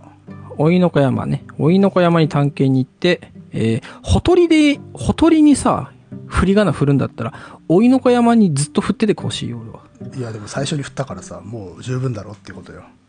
そのさ、あの、今の出版社が抱えてるさ、暗黙のルールやめてほしいんだよね、本当に。たびたび言いますよね、それね。だって誰のためのさ、ルールだよ、そのさ、初めについたからもういいでしょってさ、そんな聞いたことないよ。まあでも俺大変なんでしょ？ルビー振んのって。いやいや、むしろ逆でしょ？一回ルビー、一個だけルビー振る方がさ、めんどくさくない？もう全部ルビ振るっていう指示の方がいいじゃん。俺そうか、ルビってほら、で、データ入稿なんだ番組が狂っちゃったりとかすんじゃん。いやー、そんなのだって1個入れるんだったらさ。まあ、あと、我々みたいにこうやって読まないからさ、人前。普通はみんなも読読するからね、読めなくてもいいんだよ。まあ確かね、あのー、大体私もね、海外の翻訳小説なんて最後まで人名とかわかんないもん読んでますからね。それすごいけどね。だからもうわけわかんねえなと思いながら、いや、面白いなと思ってますけど。えー、小さい川のほとりで謎の集団に連れ去られたと。うん。うん、いや、ここからがぜね、うん、えー、ギアが入ってきますけども。なんだそれはって。えー、旦那は大名行列や、と、なんか、まあ思ったらしくて。えー、警察にもそういう説明をしたらしいですけどね、うん、えー、まあ、ちゃんと着物着ていた何人かが大きな荷物を、まあ、抱えていたと、うん、そんなんが山の中に通ってる。へえまあだからちょっと時代装束のようなね感じだったんでしょう、ね、感じだけど。こんなんねでもあれ鎌倉物語だったらだいぶ安全だけどねこれね まあ、鎌倉物語じゃないからね、そうそうそう。だから。危ないですよ、これは。うん、相当危ない。うん、えー、だから、現実的なこととしては北朝鮮やと思ってる。うん、で、ここも織り込んでくるね。うん、織り込んでくるけどさ、あの、意外と、この後さ、その、非公式のね、拉致家族の家族会にも行ってたって書いてあるけど、うん、言ってなかったんだね。奥さんにね、そのことね。なんかその、けいや、その、何にもさ、いなくなった後、何もしてないんだったらまだしもさ、そうね。その後もちゃんと、そう、公的な活動にも参加してたんだったらさ、奥さんに言えよと思って。まあまあ、言えなかったんじゃない？やっぱ。ないのかな、まあでもね。あと、ここの旦那はまだ北朝鮮だってことになったけど、どこかではきそうじゃないって思ってたんじゃない？ああまあまあ見てるしね、確かにね。あれよね。ただ北朝鮮だと覚えたかったんじゃない？えー、拉致問題が一気に表に出たのは平成14年。なんかさ、あのー硬いよね。硬い、硬いなぁ だってこれね、もうさ、活弁士だよ。活弁バ士かあバンってたの、そうそう。あの、講談 NHK とかのさ、ドキュメンタリーとかさ、ドキュメンタリーだよね。だから、もうフードコートでさ、バンバン、えー拉致問題が一気に表に出たのは、平成、えー14年のことです、みたいなさ。えー小泉政権の時や。いや、だからまあ、やっぱし本当平成総括って感じだな。いやー、そうでしょ。だってこれちょっとさ、真ん中だしね、平成14年ってさ。うん。まあ、なかなかいいですよ。えー、それで旦那さんも親御さんも、えー周りの人もそう思った。ああ、なるほどね。だから、あーその拉致問題が一気に表に出たから、まあ、うん。うちもそうだったんかな、みたいな感じになったんだね。家族の中ではね。まあ、あとやっぱ西ではリアリティが結構強かったんでしょうね。ああ、西の方ではってことか。うん。うーん、まあそうだよな。西とかさ、まあ日本海側とかは。まあね。うん、これも切ない話やな。うーん。まあ、ただ、その、ね、見てた、まあ一緒にそこにいた、えー誰だっけ？健太郎くん？健太郎くん。お、すごいな。今俺、名前、見ずに言えたよ、健太郎くんって。うんよかったわ。あうん。なんか、やっぱさ、なんかこう、まあ2年がかりかな。はい平成回帰小説作集。まあ一つのね、まあアンソロジー、まあ3冊の小説をさ、じっくり丹念に読んでるとさ、このページをまたいだ先でも、えー登場人物の名前がさ、さっと出てくるんだね。まあ成長するもんだ人はな。うん、だから、我々もさ、まあ若い頃ほど、えー伸び、なんつう伸びしろっていうのもないのかもしれないけど、やっぱこういうところにね、うん、なんかふっと出てくると、長えな、おい、この子。ただでさえ時間食ってんのに。えー川に入って兄貴と遊んでた。まあだからその、実際いなくなった時のこと考えると、そういう感じじゃねえんだけどなとは思ってんだよね。うん、やっぱ超常的なことだとは思ってんだよ。うん。そうそうそうそう。うーん。だから、あれをつい、えー、だからその、だん行列がね、通り過ぎたら、えー、まあ、テルさん、まあ、兄貴がね、兄貴の方からフラフラって列の中についていっちゃったんだよね。うん。なんか当たり前みたいにふーってついていって、まあ、健太郎、まあ、旦那の方は動けなかった。で、気がつくと誰もいなくなってた。なんてことがね、あったんでしょうね。しかもなんかこう、青い着物の男同士とか手招きして、変な形の帽子をかぶった目の異様に大きな男同士とかっていう、うん。そういうやつがいたと。ねえ全然北じゃないですよね、もうこれはっていう。まあね、だけど、まあ、うーん、まあ家族との落としどころではまあそんな感じだった。えーそれから1ヶ月後のことです。うん、あと、あの、あれだね、あのー嫌にさ、うん。えー、清子さん、あのー時系列がはっきりしてるよね。あのーああ、そうそう。倒れたのは半半年後や。ね半年で倒れたわ。そうだね。やっぱヘンプロギターそれからじゃないです1ヶ月後や。つってね。1ヶ月後や。大体さ、まあ、これ語り問題の一つでもあるんだけどよくそんなこと覚えてんなっていうこと、うん。あのこのちょっと前にさあれ、うん旦那とし喋っててあれがほんまに神様やとしたらっていう旦那がお母さんが寝てるのを確かめてから旦那が言うと、きっと疫病神の行列やったんやろなっていうこういうディテールって覚えてるってすごいよね、うーん。だこれね、いや、難しいな。乃木極めてこくんがね。れ、リアルなシーンだけどね、うん、そうそう、あのーサイバーパンク2077やってればさ、うん。これちょっと共感してもらいたいんだけどさ、うん。あのーあとちょっとするとさ、脳にメモリーさせるようになるじゃん。ああ、いや、絶対そうなると思ったんで。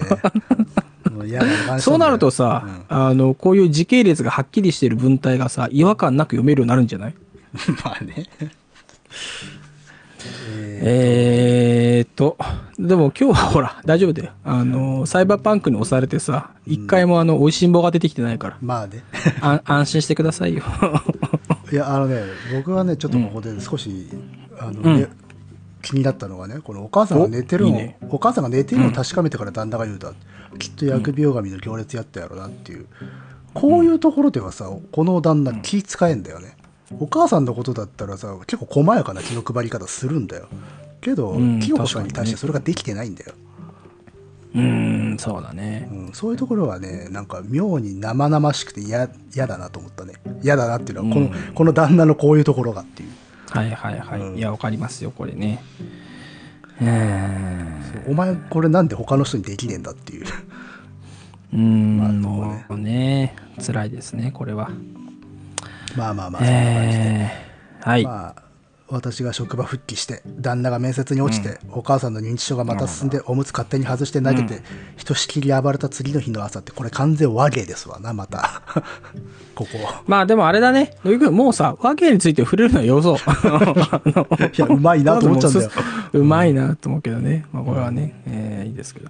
えー、まあここが一番大事ですよ。そうそうそう、この後だよ。えーここで畳みかけといて、次の量だからね。そうそう。だからこのさ、あの、並列のさ、出来事パンパンパンって置いてさ、うん職場復帰して、面接落ちて、認知症進んで、おむつ勝手に投げて、人暴れして、次の日の朝、テルさん帰ってきてんと。っていうね、改良してな。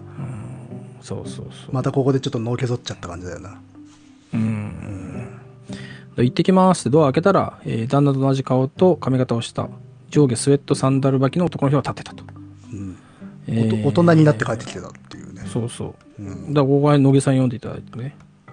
あの、小林、小橋テルと申しますが、こちら小橋亭ですよね。っていうことなんですね。うんじゃじゃーんということでね。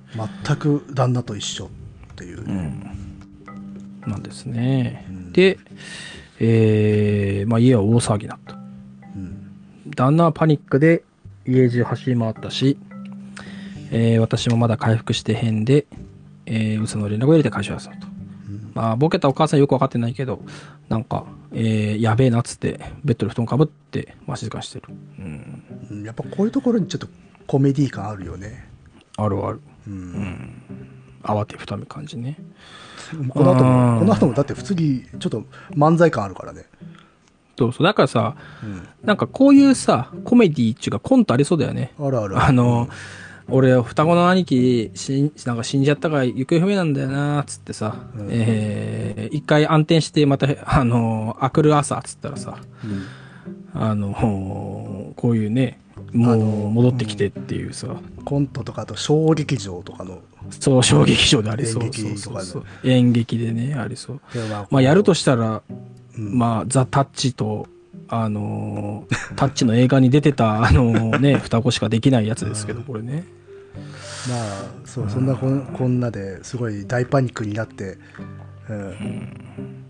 でそのね挙句頭おかしい思われて病院入れられてしまいやそしたら二度と会われへんっていうようなね話をしたんだけど、私とりあえず無理茶出したわってこれはねす落としてますもんね、落としてる。うんこの小演劇館ね。うんそうそうそうそうそう まあ、麦茶出して、えー朝ごはん召し上がりましたって聞いてみる。うんなんかね、あの、東京03で今再生されてるよ。あそうねそう。このね、えー、でもアカウントしてますけど。このでも差し加減すごく上手で、ただ単にコメディじゃなくて、でもそれは案外そうかもなっていうリアリティに裏打ちされてるコメディ感そうそうそうそうなんだよね。ねだその後言ってるよね、あのめっちゃ普通やろ、私もそう思ったって。どんだけ変なことが起こっても普通の段取りせな話進まへんねんなって、これ実際そうだよ、おそらく。うん。だからどうしようもないもんね。うん一旦話聞かなあかんからね。そうそうそう。だから多分無理ちゃ入れると思うんだよ、こうなったら。うん、入れるね。で、まあ、まあ、いろいろ聞くわけですね。どこ行ってたんだとね。うん。まあ聞くわけですよ。まあ、だけどね、テルさんの方はわからんと。えー白い山みたいなところでずっと暮らしてた。えー草木も岩岩も土も全部白い。空は暗かったわ。ほーほーで、えーいろんな生き物がおったわ。青い泥みたいなやつ。えー目玉のブドウ。黒いマネキンの群れ。赤い布団みたいなやつ。怖いね怖い。サイレントヒルかっていう。あの、ショナラ感ね。ちょっとね。ショナラの世界観あるよ。黒いマネキンの群れ。そんなところに、まあ、これ時間感覚が多分狂ってるから、そんな長くいた気はないんだろうけど、まあ30年間いたわけでしょ。そうそう恐ろしい。まあ地獄だよね、多分ね、ねこれね。まあね、赤い布団みたいなやつ。なんかでも、なんかね、えー幻想的な感じだけど。で、えーまあそんな感じなんですね。で、まあ、ここもいいね、えーお兄ちゃん、いや、ちゃうな、兄貴？ってね、うんこの、あの、こう30年分をこう、早送りするようなね。早送りする兄貴、えーでどうやって戻ってきたんだ？っていうと、走ってたら川に出た。で、えーごめんな、帰るの遅くなって、と。うんなんかね、本人も戸惑ってる。うんでもまあ時間感覚としてはそんな感覚なんだよね。ちょっとな、ううんん。本当に数日、もしくはなんかもう、1日ぐらいのなんか感覚なのかね、これ。そうそう、なんかね。で、えー、まあ、お兄さん頭おかしいなったんちゃうかっていうかなんか言ってますけども。えーこの後あれだよね。あの、ちょっと乃木さんも言ってましたけど、あの、時間を飛んだあるある、うん。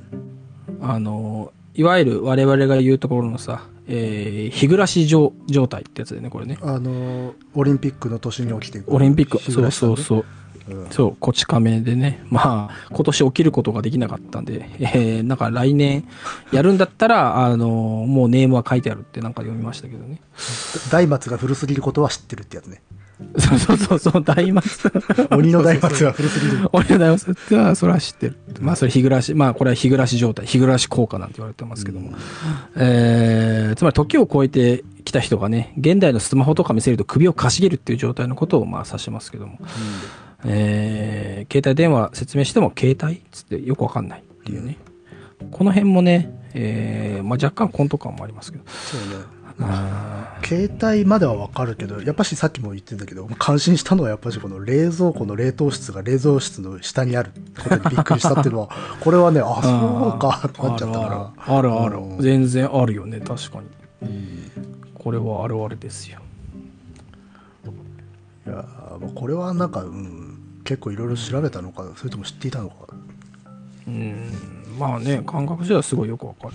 うんで、えーここもね、ピンポイントで刺しに行ってますけど、ピンをね、ちょうど安室奈美恵が引退するって発表した頃やけど、うん、そもそも安室奈美恵がわからんかったっていうね。まあそうですね。まだスーパーモンキーズすらいなかった頃が。そうだよ。うん大変なことですよ。30年前だから何？まだ光源氏？まあいたんじゃない？いたかなすごい。だあれだよ、えー忍者とかじゃない？ジャニーズで。懐かしいね。懐かしいっていう。にほど21世円もの代じゃないけど21円ものエンディングがなんかと同じにねちょいと、えー車屋さんと同じみですけどえーであこの後もいいなと思ったねそのお昼作った和風パスタのエリンギが分かんなかったっていうさああ、そうそう。これもね。確かにそうこれもね、そうああ、なるほどなって思った。そうん。うただね、えーあのエリンギまではあそうだなと思ったけどその後豆苗とアボカドのサラダと柚子胡椒を食べるラー油もさ、まああるっちゃあるけどさうん。アボカドのサラダ作るかい？そんなピンポイントでさ。いや、まあ、作る人は作るでしょう。でもね、でもこんなにさ、その、平成、なんつうの、平成になかったもの食材あばっか出す？一日で。あのね、ここ多分ね、すげえ走ってると思う。勢いがついてる。あのね、多分、冷蔵庫とかで安室奈美恵でね、すげえ勢いついたんで、ー あー、そうね。メモ、メモ、平成メモからいろいろ引き出したってことね。だからね、柚子胡椒を食べるラー油あたりで、ちょっと行き過ぎてる感はある。そうでしょ？いや、もう俺はね、アボカドでちょっとね、うわーって思っちゃったけどね。あのね、次のページで、この食べるラー油で明らかに笑い取ろうとしてるからね、だって。うん、まあね。でも、エリンギのリアリティはすごいわかるね。エリンギは、うん、エリンギはすげえいい。いいすげえいい。なんかさうんあれね、俺エリンギすっごい覚えてんだけどさ、自分の記憶としてさ、あの、初エリンギ。親親戚ん家行ったわけよ。親戚ん家。で親戚ん家の夕飯でエリンギ初めて出たの、多分。うん。で、それまでキノコってさ、別に好きじゃなかったわけね。どっちかっていうと。うんまあ食卓に言っても、まあメインにもならないしさ、まあね。なんか炒め物に入っててもしょうがねえやつっていうイメージだったのにさ、うん。エリンギと来たらさ、あな、なにこれこの存在感ありありの味みたいな。と、あと、このキノコらしからぬあの味な。そうそう。うん。あと歯ごたえとかさ。あで、名の、前がエリンギっていう。そのまま焼いて食うのにふさわしい、あの、そうそうそう。質量。ね、だって、それまで我々がさ、あの、口に入れてた、あの、菌類ってさ、椎茸っつったりさ、なめこっつったり、しめじっつったり、なんかさ、その、うん。いいかにも地面の下の方に生えてそうな感じじゃない？湿ったとこにさ、まあそうね。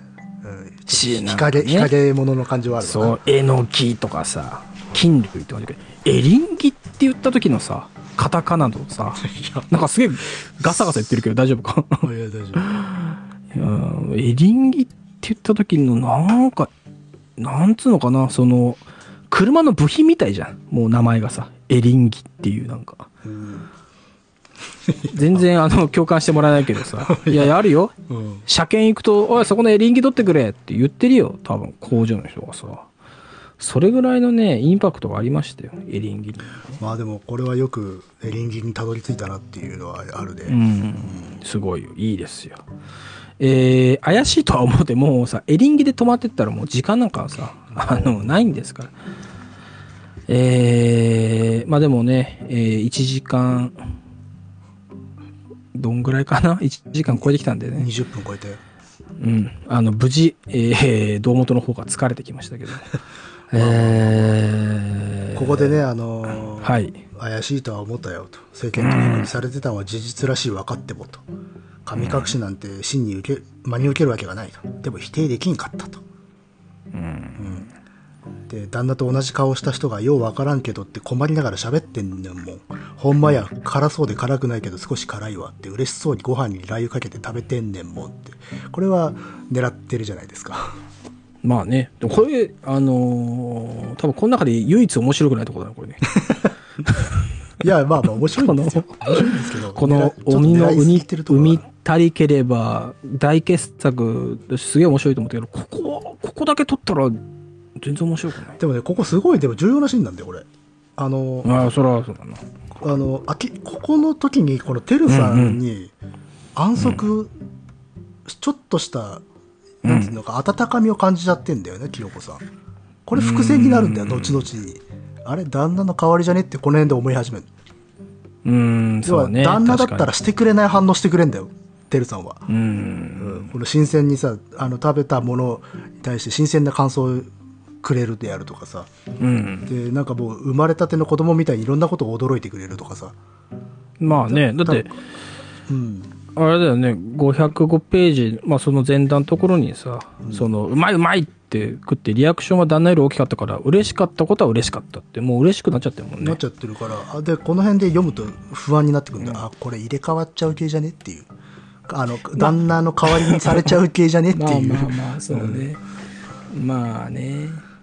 まあ出だしに双子出てきちゃうとね、我々、その、怪奇幻想ミステリー能だからさ、もう入れ替わんすだっていう入れ替わっちゃうって。入れ替わるか、装備せかけて入れ替わんねえのかのどっちかだろうってなっちゃうからね。うんええまあそうなんでですもけどまあ、ちゃんとこういうなんかちょっと、ちょっとこう、あったかみが出てきた時に、そんな兄貴どうするんっていう水を差すような一言入れてくるんで、やっぱしすごいバランスを取ろうとしているというか、計算を。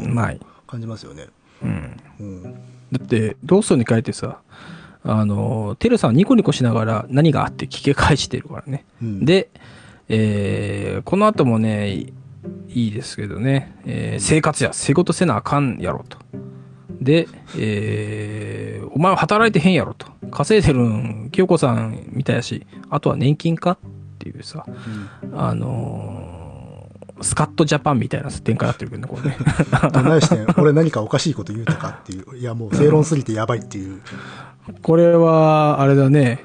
あのー発言小町の、なんか、ナイス回答についてそうなやつだけど、これね。うん。えーまあでも、お前が、お俺はお前と同じことしてるだけだぜって言ってるんだよね、ここで。そうそうそうそうそこでもやっぱしちょっと不穏な影があるよな。ねえうん。お前は良くて俺はあかんのって言ってるからね。うん。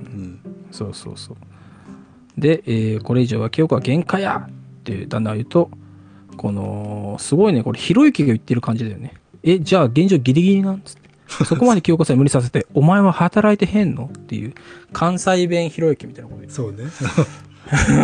それデータそれデータあります？っていう。そうそうそうそう。そうそう。あなた働いてませんよねっていうね。あのーたらこ唇が今見えましたけど、えー旦那はついに絶句したっつってさ。えーで、えーまあしょうがないか。でも、俺免許もなし、小学校すら卒業してへんしなーってね、えー、てるさん言って。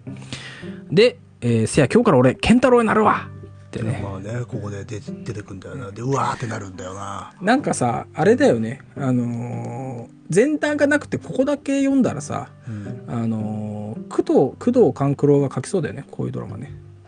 なんか。ああ、そうね。まあだからやっぱし、やっぱコメディの性質はあるんだよね。ここだって、本当にあの、陰その陰鬱な部分がなかったらコントだよ、本当にここは。そうそうそう。また、このテルさんが明るくさ、軽い感じでやってるのもまたいいですよね。うん。えー、テルさんは次の日履歴書を書いてですね、もうすぐバイト見つけるんですね。うん。うん。テイクアウトの寿司屋さんでバイト。早い。うん。らできるんだね。テルさんね。の、あの、まあ、つまりもうここからもう、あーってなるけど、まあ、そうそう。あの弟にないもの全部持ってんだよ、彼は。そうそうね。うん、働きたい。だからり、まあ、履歴書は全部旦那のやつでパーンと出したら、まあ、すぐね、えーバイトが決まりましてですね。だ ちょっと、テイクアウトの寿司屋さんって、これ何、何のバイトするんだろうね。配達じゃないのか。う中で作る中で。作るのもあるし、だろうからね。で、えー、まあでも、楽しんじゃってるからね、私もね、清子さんも。えー、てるさんがおそばの時も帰って帰ってくる売れ残りのお寿司楽しみにするようになってたって言ってますから。うーん。まあね。で、でも服はとりあえず旦那の服。部屋はずっとそのままにしてたてるさんの部屋と。うんで、スマホは旦那名義でこうって言って、本当に社会的に旦那になっていくんだよな。ねでだっててるさんがだんだんになっていくとか家庭の中が少し明るくなってきてしまうえ。まあまあ、今までね、大変だった、金銭的にも、労働的にも大変だったのが、うーん、まあいろいろ助かるわけですからね。なんか空気階段とかにやってほしいですねこれねえ？空気階段？ああのーコントのね。そうはいはいはい。空気階段面白いよね。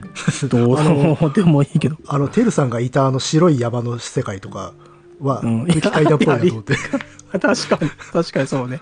なんかあの、モグラの方が言いそうだよね。そうそうあのー、いや、白い山でいて、っつってね、うん。あの岩も白かったんですけど、っていうね、言い方でやりたい。やりそうだな。空気階段なんでキングオブコント取れなかったんだろうね。全然、俺空気階段取ったと思ったけどな。やっぱこう悪がこすりんのがね。まあ、今年はね、明らかにジャルジャル勝たせます感、ちょっとね、ああったよね、なんかね。別にジャルジャルがつまらないというわけじゃないんだけどさ。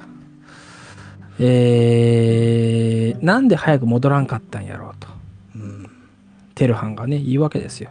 だもうある日一緒に出勤してんだよね、もうね。あの、そうねバイト行くね。清子さんとねうんそう。で、やっぱ後悔したわけですね。だいあのテルさん、いいやつ設定がすごい入ってくる。なんでお母さんと話せるうちに、お父さんとあるうちに帰らなかったんやバチバチくんだよねこのそう。この健太郎より優れた感そう。なんかうん、いいやつ感ね。いいやつ感とか、いろいろ入ってくる。うーんで、えー思わずね、手握っちゃうわけですね。清子、清子さんもね。うんで、えーまあ、てるさんもね、ちょっと驚いてたけど、まあ、弟の夢やしええかっつって、そっと握り返してくれはったわ。なんだこれ。まあこれだからなんだろう最強の旦那みたいな感じになってんのかなまあ、まあ仕事ができて、まあ、素直でん優しいんだけど、あと何より子供でもあるっていう、そうだね。うんうん。いろいろ教えてあげるわけだもんね。そうそうそうこれはね。うんで、えーまあそのまま新年迎えました。で、みんなで紅白見て、えー割とね、楽しくやってましたよ。お母さんも夜更かしできるっつって喜んでる。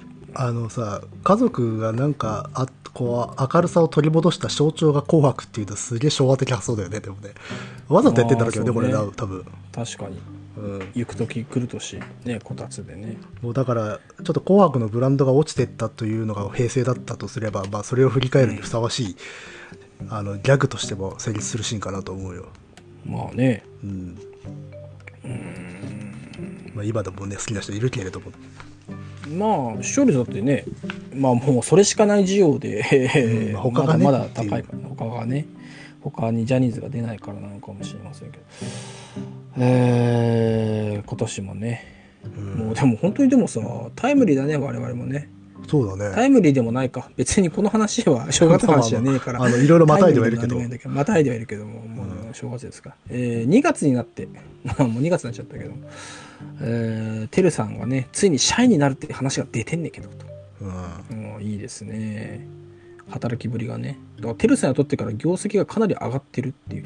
あのさそう。よくわかんないけどフラッとさ あのこれサラリーマン金太郎の世界だよ。あそうだね。の、フラッとバイトで入ったやつがさ、あの、成績まで上げちゃうってバイトがね。だって1セクションやっていて全体の成績業績が上がるってどういうことだろうって思うけど。どういうことだ？だって、そうやって金太郎がさ、あの、この、廃棄する寿司売ったらええんちゃうんかっていうさ、うん。あの、まコペルニクス的寿司をさ、出さない限り上がんないよね、普通ね。まあだここら辺はおとぎ話とかだよな。まあねもそうそう。ん。あの神隠しから帰ってきたらめちゃめちゃ有能でいろんな人たちが幸せになったなんていうのは説話だよ、そうそうね。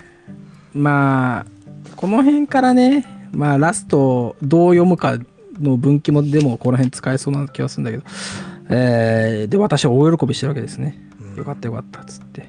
で、えー、まあ、てるさんもね、大丈夫かなって、えー言ってますけども、まあまあ旦那とね、一緒になってる。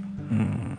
まあじゃあお祝いだって言ってねそうそう。夕食をちょっと豪華にしてでだ旦那はね、発泡酒で乾杯てるさんはスプライトっていうね、ここは効いてますね芸がね聞いてる。やっぱ9歳はスプライトだから。スプライトあのしかも我々の世代だからねそうそうそう。我々の世代は9歳スプライトだから、スタイダーじゃないんだよ。スプライトなんだよ。どうなぜかね。あれなんでなんだろうね。なんでだろうねなんかスプライトの方なんがあの豪豪勢なイメージだったよなんかさ、今は全然そんなことないけどさ、我々が9歳くらいの時ってサイダーって割かしダサかったよね。ダサかったっていうかサイダー三ツ矢サイダーは親戚の集まりとか葬式とか法事そでうそうそう。なん飲むものでかそういう感じだよね。あのナウイ俺たちはスプライトだったっていう感じだよそうそうそうそう。まあ、あとはあれかな、自販機でもそんなに、かな。まあ横文字だしな。あれも同じ横文字かでも。でもなんかデザインもほらモダンだったからじゃない？ねえ我々9歳の我々にはドストライクだったけど、昔自販機でさ1.5リットルとか普通に売ってたよね、まあと酒持ってたんだよな。自まあそ販うせせあのビールの自販機とかあったからね。ねえあったよね、うん。いつの間なくなったねそういえばね。ワンカップもあったし。普通に買いに行かされたもんな。うんまあそういうちょっと世代をくすぐるっていうのもありますねこの作品ねありますよ。うん、やっぱ総括、絶対編集から総括って言われてるよ。まあ別にね、いいこと。えー、はい。わさびもしそもいけるようになったけど酒だけはなっていう、で、えー、まあその、写真も見せてね、えー、爽やかに笑ってるんがてるさん。缶ビール持ってて無表情で目が座ってるんが旦那。まあ、こことかはまあまあちょっとお話あのなんていうかおとぎ話感あるなうん。でもこの後のね、液晶にひび入ってるから見にくいかなっていうさ、ここだよ。こここれが効いてる。あのね入れすぎだろうと思ってきたねだんだんこの辺で あのあるあるっていうか、まあねあるあるねリアリティ、うん、うん。リアリティね。あのひび入ってそうっていう人だもんねそうそうそう、リビ入ってそう。で結構ね、そんな高かった端っこじゃないんだよね、多分ね。うん そうそう。私、端っこじゃなさそうだよね。日々ね、入って見にくい。結構ね、えー真ん中にかかるとこってるで、えーあ、私もこの時は笑ってるっていう、今気づいたかのように言う感じでね。まあでで、もまああとはまあベタだけどこういう日々っていうのがまあ象徴的にも見えるしね。そうだね。えー、全然ね、あのー今日何時間かかるのかちょっと分かんなかったきま2時間はいきますよ、これ。2確時実に。間うん。じゃのかな。えー、で、ところがですよ、乃木くん。うん。えー、2月の終わり頃、まあ、だ社員になるかって言われて、ね、その月、月ですよ。朝起きたらてるさんがおらんかった。うん。で、旦那と二人探したけど見つからんし、まあ警察でも言えない。えー、まあ勤め先の寿司屋に電話したら、まあ逆に驚かれたと。うんあれ普通に書いてましたよと。あららららと。また神隠しに慌たんちゃうかなっていうわけなんですね。再度、まあ、回収みたいな感じで。うん回収。うん、だから急にね、連れて行かれて急に返されることもあったら、また急に連れて行かれることもあるかもしれん。あ ーまあそうかもしれんね。まあそういうもんかもしれん。神様。ね。えーで、まあそこでやっとね、えー、連れてったのは鬼かもなっていうわけですよ。ようやくタイトルにかかってきました。そうそうそうそう。なんか昔話でね、えー、老いの子山。うん。合ってる？鬼の小山。うん。おーえー、大夢中山のことがね、載ってたらしいんですね。授業のね、社会科で。えー、諸説はあるけど、えー由来は鬼の子から来てるんじゃないかと。うん鬼のね、鬼の子鬼の。鬼の小山から来てるってこと。そうそうそう。うん。うーん。で、えー、まあ、ミノムシのことやって説明してた。枕草子に書いてあるミノムシは鬼が産んで捨てた鬼の子供やねんってって、そんなんあるんだ。枕草子に。うんへーま、枕草子な。いや、俺もそうかなとは思ったよ。枕草子かなとは思ったけどさ。うんついね、まあえー枕草子って呼んじゃったけど、だって枕草子って言った時にさ、おかしいなって思いましたよ、私だってね。さすがに。こ言葉の響きがちょっと、うん、あ言葉の響きが、あ聞れ聞き慣れないし、い言ったことはないけど、あれ？でも、脳が入ってないしな、ここ。正確に読まなきゃなっていうさ、あのーまあね、昔の、あの、うん言葉って脳書かないからね。そう、困ったもんですけど、まあとにかくそういうことでね、えーまあとにかく鬼の山っていうのがね、えー語源なんじゃないかと。うん、まあそういうことがある。だからあの山の奥にはほんまに鬼がいるおるんかもなうんって、旦那は言うたと。なんだその話は。ねえー、でもそう言ってる時はなんか、だんだんちょっと嫌な感じなんだね。うんなんかこう、壁をぼーっと見て、口も半開きで、なんか怖い。かわいそうな感じ。うんまあその、えーその鬼は別の意味っていうふうになことがね、後々響いてきますよね。響いてくる。えー元の生活に戻って3日後ね、えーまあ、テルさんいなくなって1週間経ったら呼び鈴が鳴って、えーテルさんが帰ってきますと。しれっとね。しれっとね、旦那はびっくりして、わーっつって怒って。で、ね私もえってなりますけども、いや、ごめんごめんっつって、今度はできるだけ早く帰ってきたでっていうわけですね。いや、よかったよかった。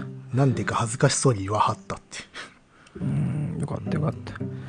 で、えー、まあ困ったなーって言ってますけども、まあ、この時のちょっと旦那の驚き方というのはちょっと引っかかるんだが、まあ後で呼ぶとなるほどなということだったそうそうそうそうそう。もうあの油汗が浮いてガタガタ震えていたとちょっと過剰ではないかと思うんだが、ねえ。えー、で、512ページいくと、やっとね、野崎くんと、飲み物とか買うた方がいいかな。だフードコートはね、まあお食事、まあちょっと混んできたのかもしれんね。うん、そういうことを言ってます。飲み物頼んだ方がいいかもしれない。まあだから勝手に、勝手に座ってただけなんだなうん。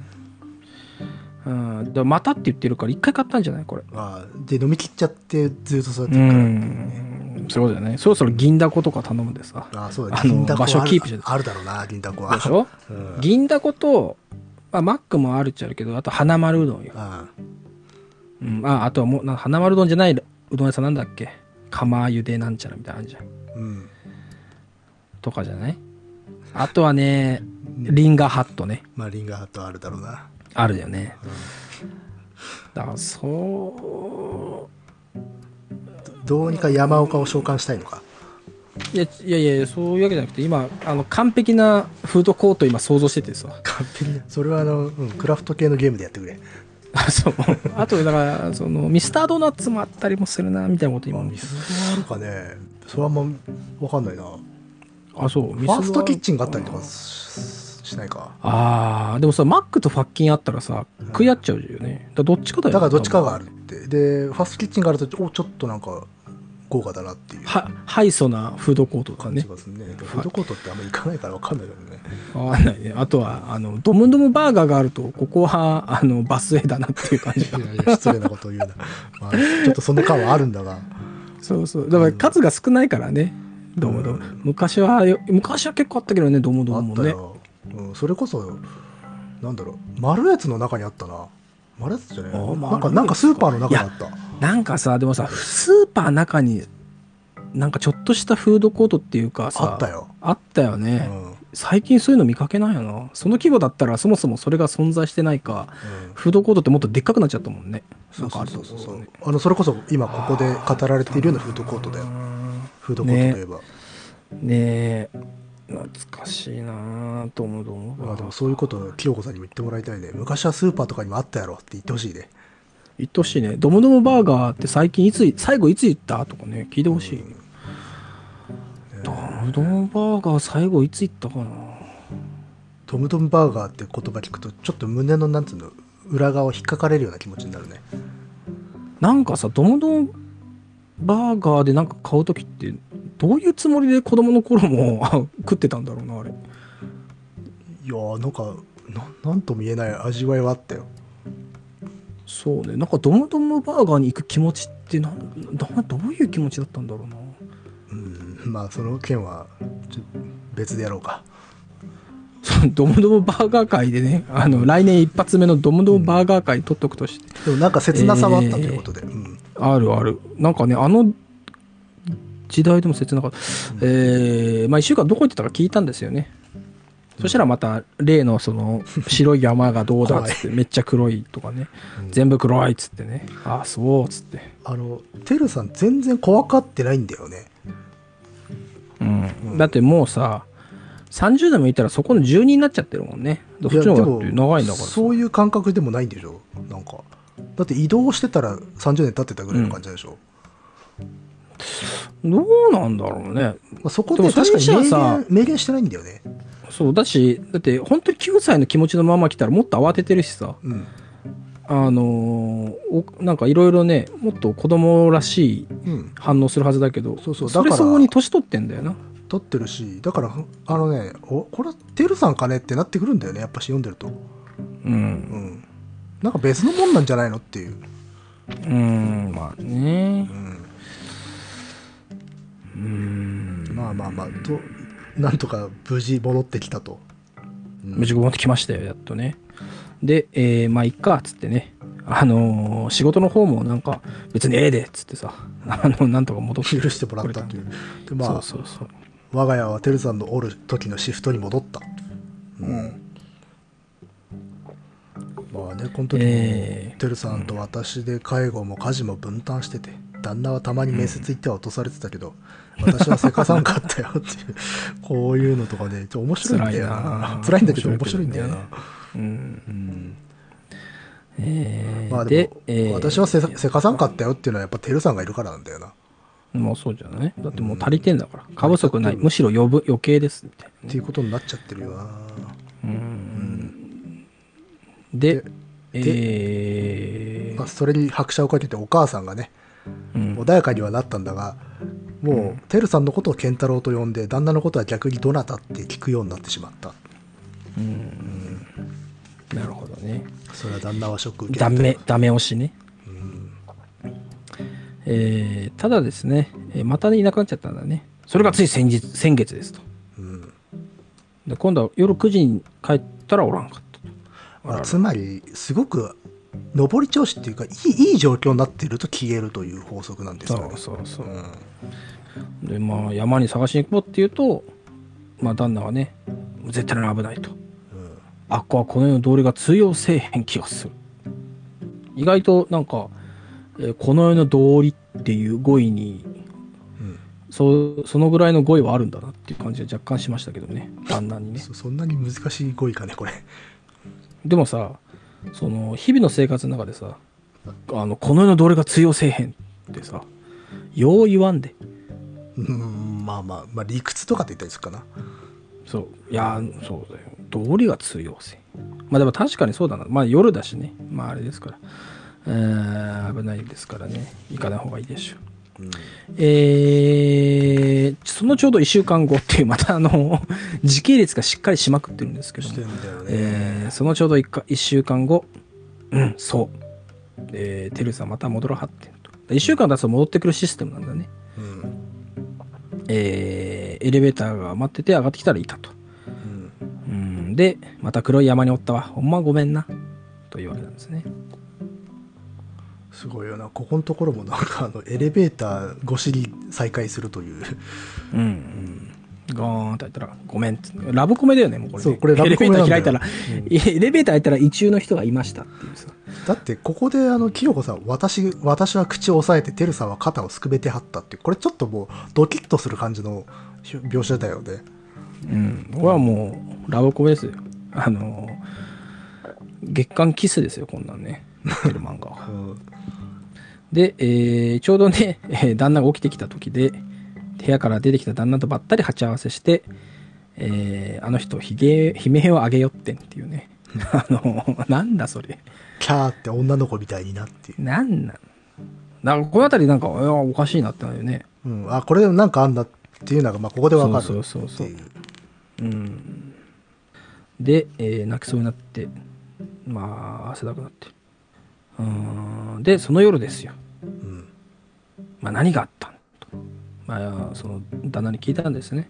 うんあんなになんか、えー驚いてるから。で、えーまあ、旦那がね、まあ、しばらく何も言わなかったけど、えーあぐらをかいて口を開いたと。殺したえ？っていうわけなんですね。うーん、まあまあまあ、まあ大体ね、えー、二度目の悲鳴を上げたたりで、まあ気づいてると思いますけど、まあ殺してたんですね。で、うんえー帰ってきた、まあ帰ってきた兄貴を殺したんや。うんな、いいね。これ帰ってきた兄貴っていいね。そうね、えーうん、帰ってきた兄貴を殺したんや。1回目は夜中に連れ出して、2回目は夕食の後に。うんで、また山の川連れてって、えー後ろからスコップで殴って、え2回目はプラス首絞めて、全く息してへんのを確かめて、死体は砂地で埋めたらしいですね。うんあららららら。で、まあだけど戻ってきた。2回ともね。あらららららら。おっかないおっかないね、これはね。あららららら。うん、でもここ、まあそうだなと思ったけど、うんそれを言われたね、反応の方はなかなか、あー真に迫ってて怖いなと思ったけどね。その、歯の根が合わんっつってね、うん何かを喋ろうと今日としてもカチカチ歯が鳴るだけで声が出ないっていうのは、まあそうなのかな。目の前の旦那は人殺しやうん。実の兄貴を殺した人間やそれがほんまには怖かったでもそれだけとちゃうと、まあだから人間とちゃうと。まあ兄貴の形をしてるだけやから。まあ、最初に帰ってきたやつも、すでに別物やったかもしれんと。で、だんだん泣いてるわけだね。ウェーンっつってね。ところこれさまあ怖かった。旦那が人殺しなので怖いって言っていて、うん。でもそれだけとちゃうって言ってんだよな。旦那は泣いとった。っうん。て言ってさこの後さ旦那に従うんだよね、彼女ね。そうそうそうそう。うん。これ、何なんだろう。ね。これだからさ、少しあ哀れに思っちゃったのかもね。うんここまで彼は追い詰められてまたのかっていうことに気づいてしまって少しなんか情にほだされてるとこも恐怖とないまぜになってあったのかもしれないね。うん。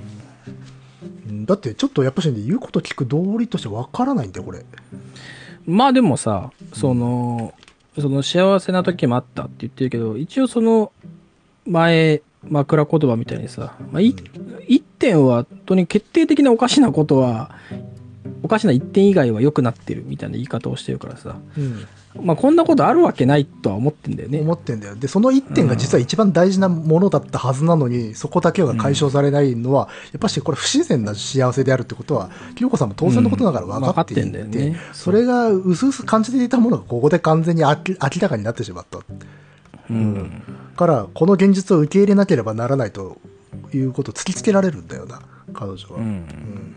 そうなった時に、これ実際どっちを取らねばならないのかって言ったら、てるさんよりもやっぱし旦那を取らねばならないっていう方に行くんじゃねえかな。うんまあ現実だよね、これはね。あれはだって明らかに人間じゃないもの、てるさんは。うん。まあだから。この後さ、あのーまあ、あいつ、あいつは俺と入れ替わってこの家を自分のもんにするつもりやって旦那がさ、言うじゃん。うんおかんもあいつのことを俺、俺や思ってるやろうって。うん。で、それに対して、まあ、何言うてるのと。聞いたら余計に悲しくなった。情けなくなった。旦那との距離が異様に遠く感じられたわ。せいぜい2メートルかそこらやったのに。仕事もせんと親の介護も私任せで、そのくせプライドだけは一丁前で、居場所がなくなるからってお兄さん殺した。兄貴がおらんかったからこんな目に遭うたんやって被害者気取ってたくせに、いざテルさんが帰ってきたら邪魔者扱いして殺した。それも2回も、むちゃくちゃやと。頭おかしい。こんなしょうもない上に頭のネジ緩んだ人間と今の今まで暮らしてたんか。そう思ったら辛くてなって言って、まあ、完全にさ、うん完全な拒絶をしているんだけれども、ただ極めて、あの、彼のこと理解してんだよな。そうね。なんでこうなってしまったかちゃんと分かってんだよ、清子さんは。うん。うん。いや まあ、ろくでもないことはろくでもないんですけどねっていう。うん。まあでも、それと同時に恐怖も当然ある。殺されると思ったっていうね。うん。だってもうこの後だって首一回絞められてるもんね。で、あれの方が将来性あるもんな。人間やなくても俺より役に立つもんなという。うん。旦那が耳も耳元で囁くんだけど、この時の旦那はもう鬼ですよ。ねえ、これは。えー、で、えー俺の言うことを聞くかと。はいと。そしたらまあ、せやったら次は手伝いってわけなんですね。うん。えー、二人で準備して日曜の夕方に買い物に行こうってテルさんを車に乗せてんと。で、えー、出る直前に睡眠薬入りのお茶飲ませたら5分走ったくらいでぐっすり寝はった。ね。で、えー、これ何山でしたっけ？おいの子。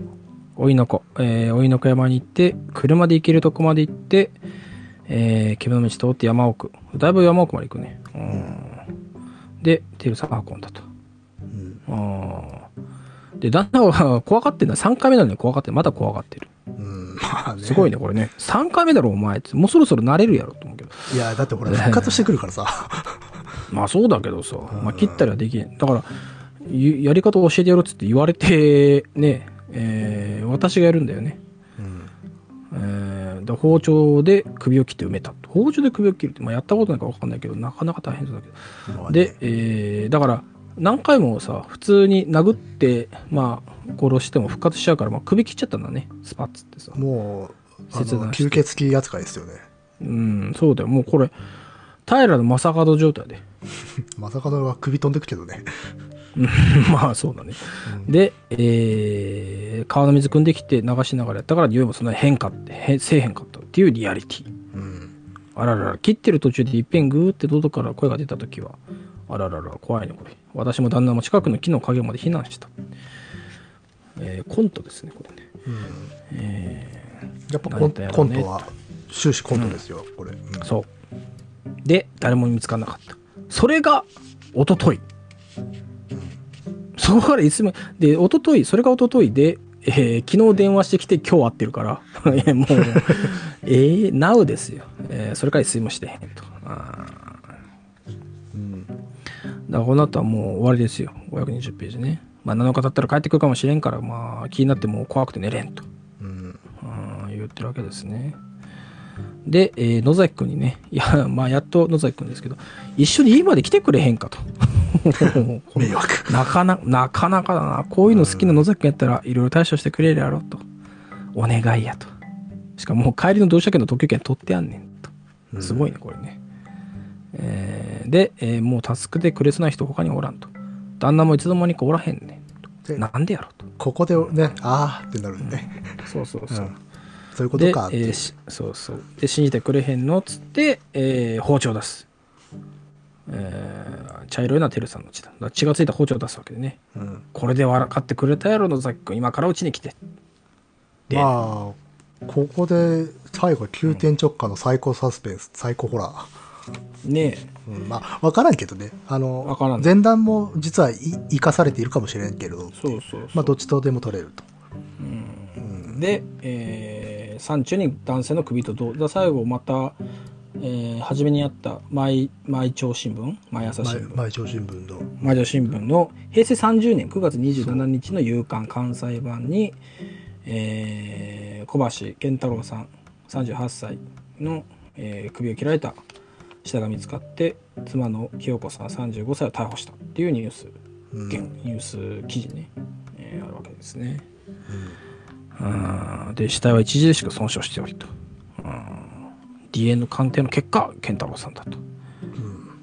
うんで、えーだからこのさ新聞記事だけ読むとさこんなんありそうあるよねまあ、のねこういう悲劇記事だけだ世の中にはああるだろうなと。あるよ。ね。えー、健太郎さん1年半ほど前から働いておらず同居中の母親は認知症。うん。で警察では清子容疑者が介護と仕事のストレスから犯行に及んだものと見て捜査を進めていると。うん。えー調べに対し清子容疑者は遺体は夫ではなく、えー義兄に化けた鬼の子のものだうん。夫に命令されて仕方なく殺したという意味不明な供述をしており、えー同社では詳しく事情を聞くとともに周辺の聞き込み捜査を行っている、えー健太郎さんの一卵ソーセージの兄照さんは平成元年5月えー、なんとか山の 何者かに連れ去られ山。おいの子山で何者かに連れ去られたきり行方がわからなくなっているまあ、だから一応これはキロコさんが介護と、うん。まあ、旦那のね、うん。ことで思い悩んで、は頭おかしくなってしまって殺しちゃったということになってしまう。うん。これまで語ったことが本当なのかどうかということは、まあこれはわからないがっていう。まあね。うん、藪の中ですよ。まあね。で、鬼はまあ彼女自身になってしまうっていうことになるんだけれど。なるね。で、この平成元年と平成30年の新聞記事でこの一編を挟み込んで終わるというね、そうまさに総括という。うん。えなんつうの？か鬼の平成一代記みたいな感じになっちゃって。ねなっちゃったね。うんまあ。これはだからね、途中読んでてね、子供の時も殺してんのかなとか考えたりはしたね。あそうそうそう。俺もそれはね一番初めの時にも殺してる可能性全然あるなと思ってよねこれね。思ってて、うん。うん。まあ、だからああいうような言い方したのかなと思ったわけさ。あの、うん。あい兄貴がいなくなってから俺はおかしくなったって、普通そんな人生観ないでしょ。まあまあまあそうねそんな、なかなか、え、どういうことってなるじゃん？直接的にはさ。けど、ああいう風に表現してるってことは、まあ自分が兄貴を殺したから自分自身の人生変わったって思ってんのかなとか思っちゃったりはしたけれど、うんそそこれはねは特に明言はしてないんだよね。それはわからない。うんまあだってね川っぺりで遊んでたから川に流されたのを助けられなかったとかね、まあ、9歳ぐらいだとさのもあるだろうし、それをなんかごまかすためにああいうようなことを言ったっていう、あるいは自分に信じ込ませようとしたとか、ね原始したとかは。まあなんか LINE もちょっと頭には浮かんだけれど、一応は本人の段ではまあ大人になって帰ってきてから殺してるっていうそうだことねなんだけどね。まあだからうんまあねそれが第一段階の、まあ、ディティクティブだとしたらね、うんえー我々はその先の真相を探らなければいけないわけなので、えーディティクティブしていくとですね、えーまあ、これはズバリですよ。えー、てるくんと健太郎くんの、まあ、この関係性ね、うん。えーこれは平成と令和のメタファーであるとね、えー私はあのー探偵していくわけなんですけども、これはだって令和前に書かれてるんじゃないのかいえーじゃあ昭和と 平成のメタファーであると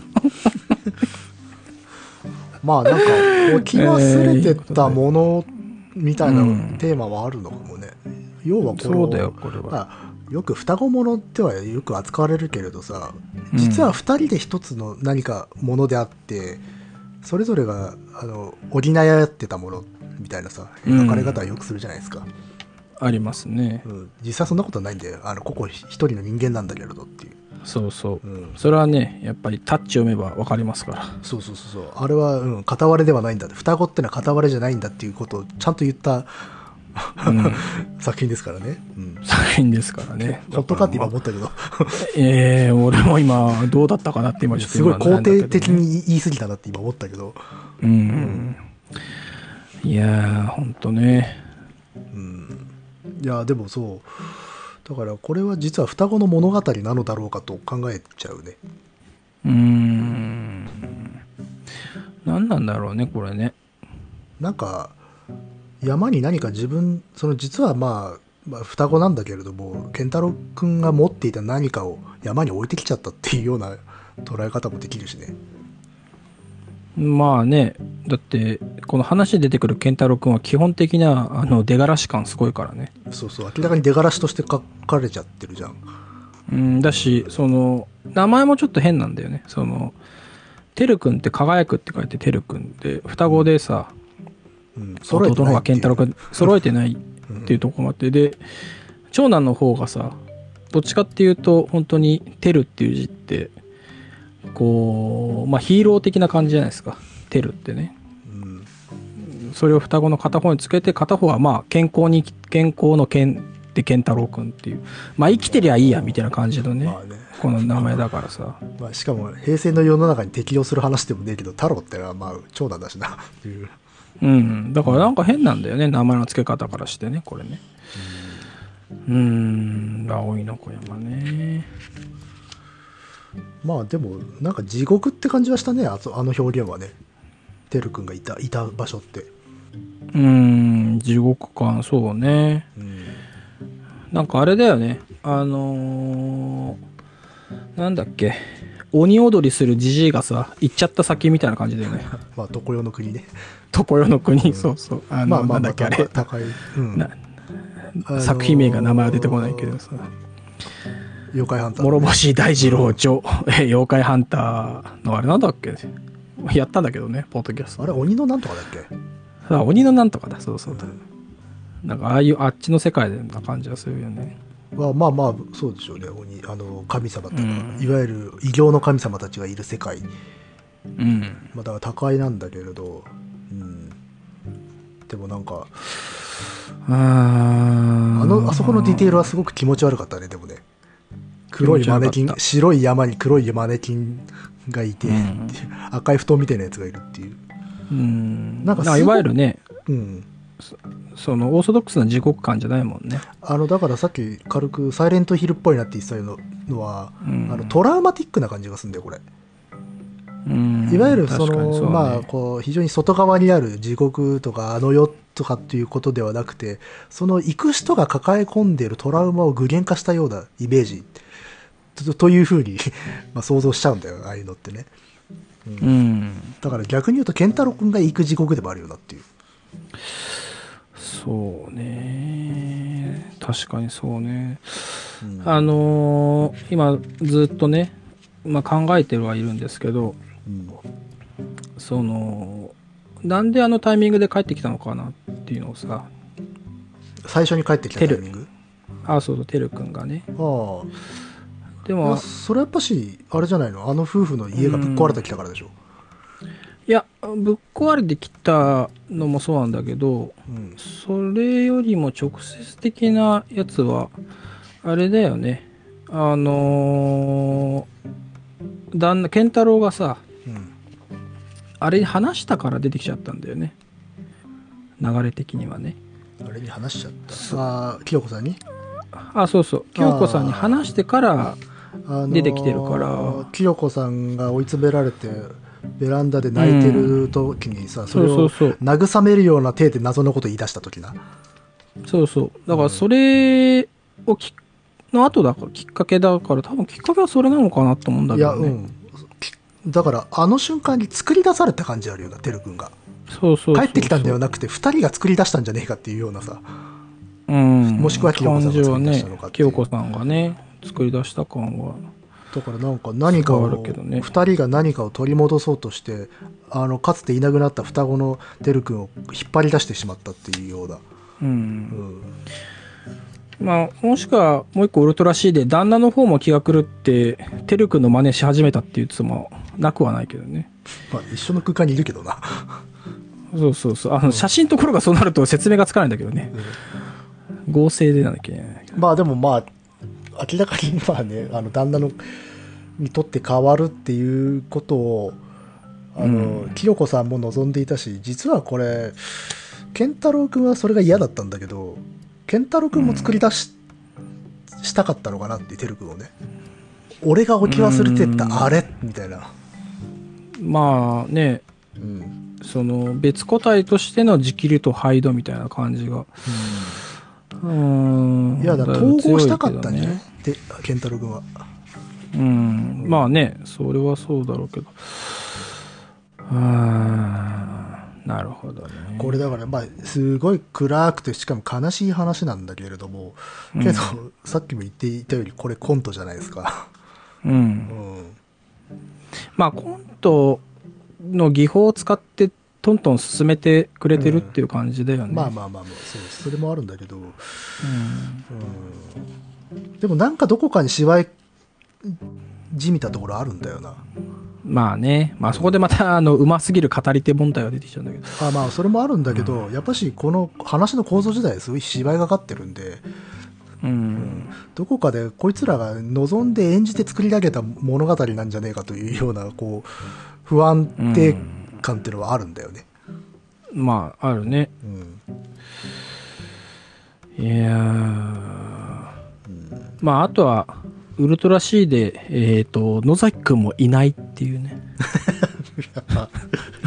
そうすると何？この清子さんはさたった一人でフードコートでしゃずーっと喋って最後包丁出したんでしょ？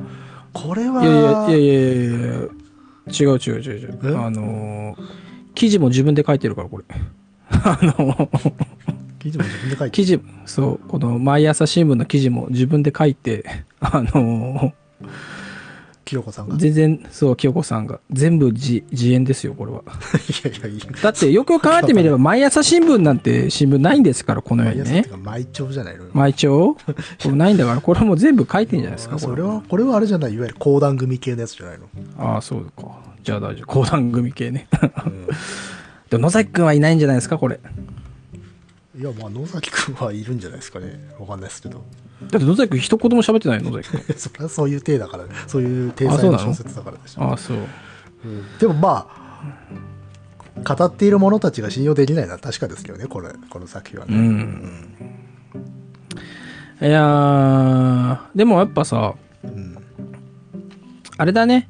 えーっと、平成影小説傑作集3としてはさ、前回のあの、黒潮さんの海にまつわるもので、3としては結構パッケージされて、この沢村さんのやつは、本当に1から3の全体の総括うんっていうのも含んでかいあの置かれてるなって感じだよね。アンソロジーとしては。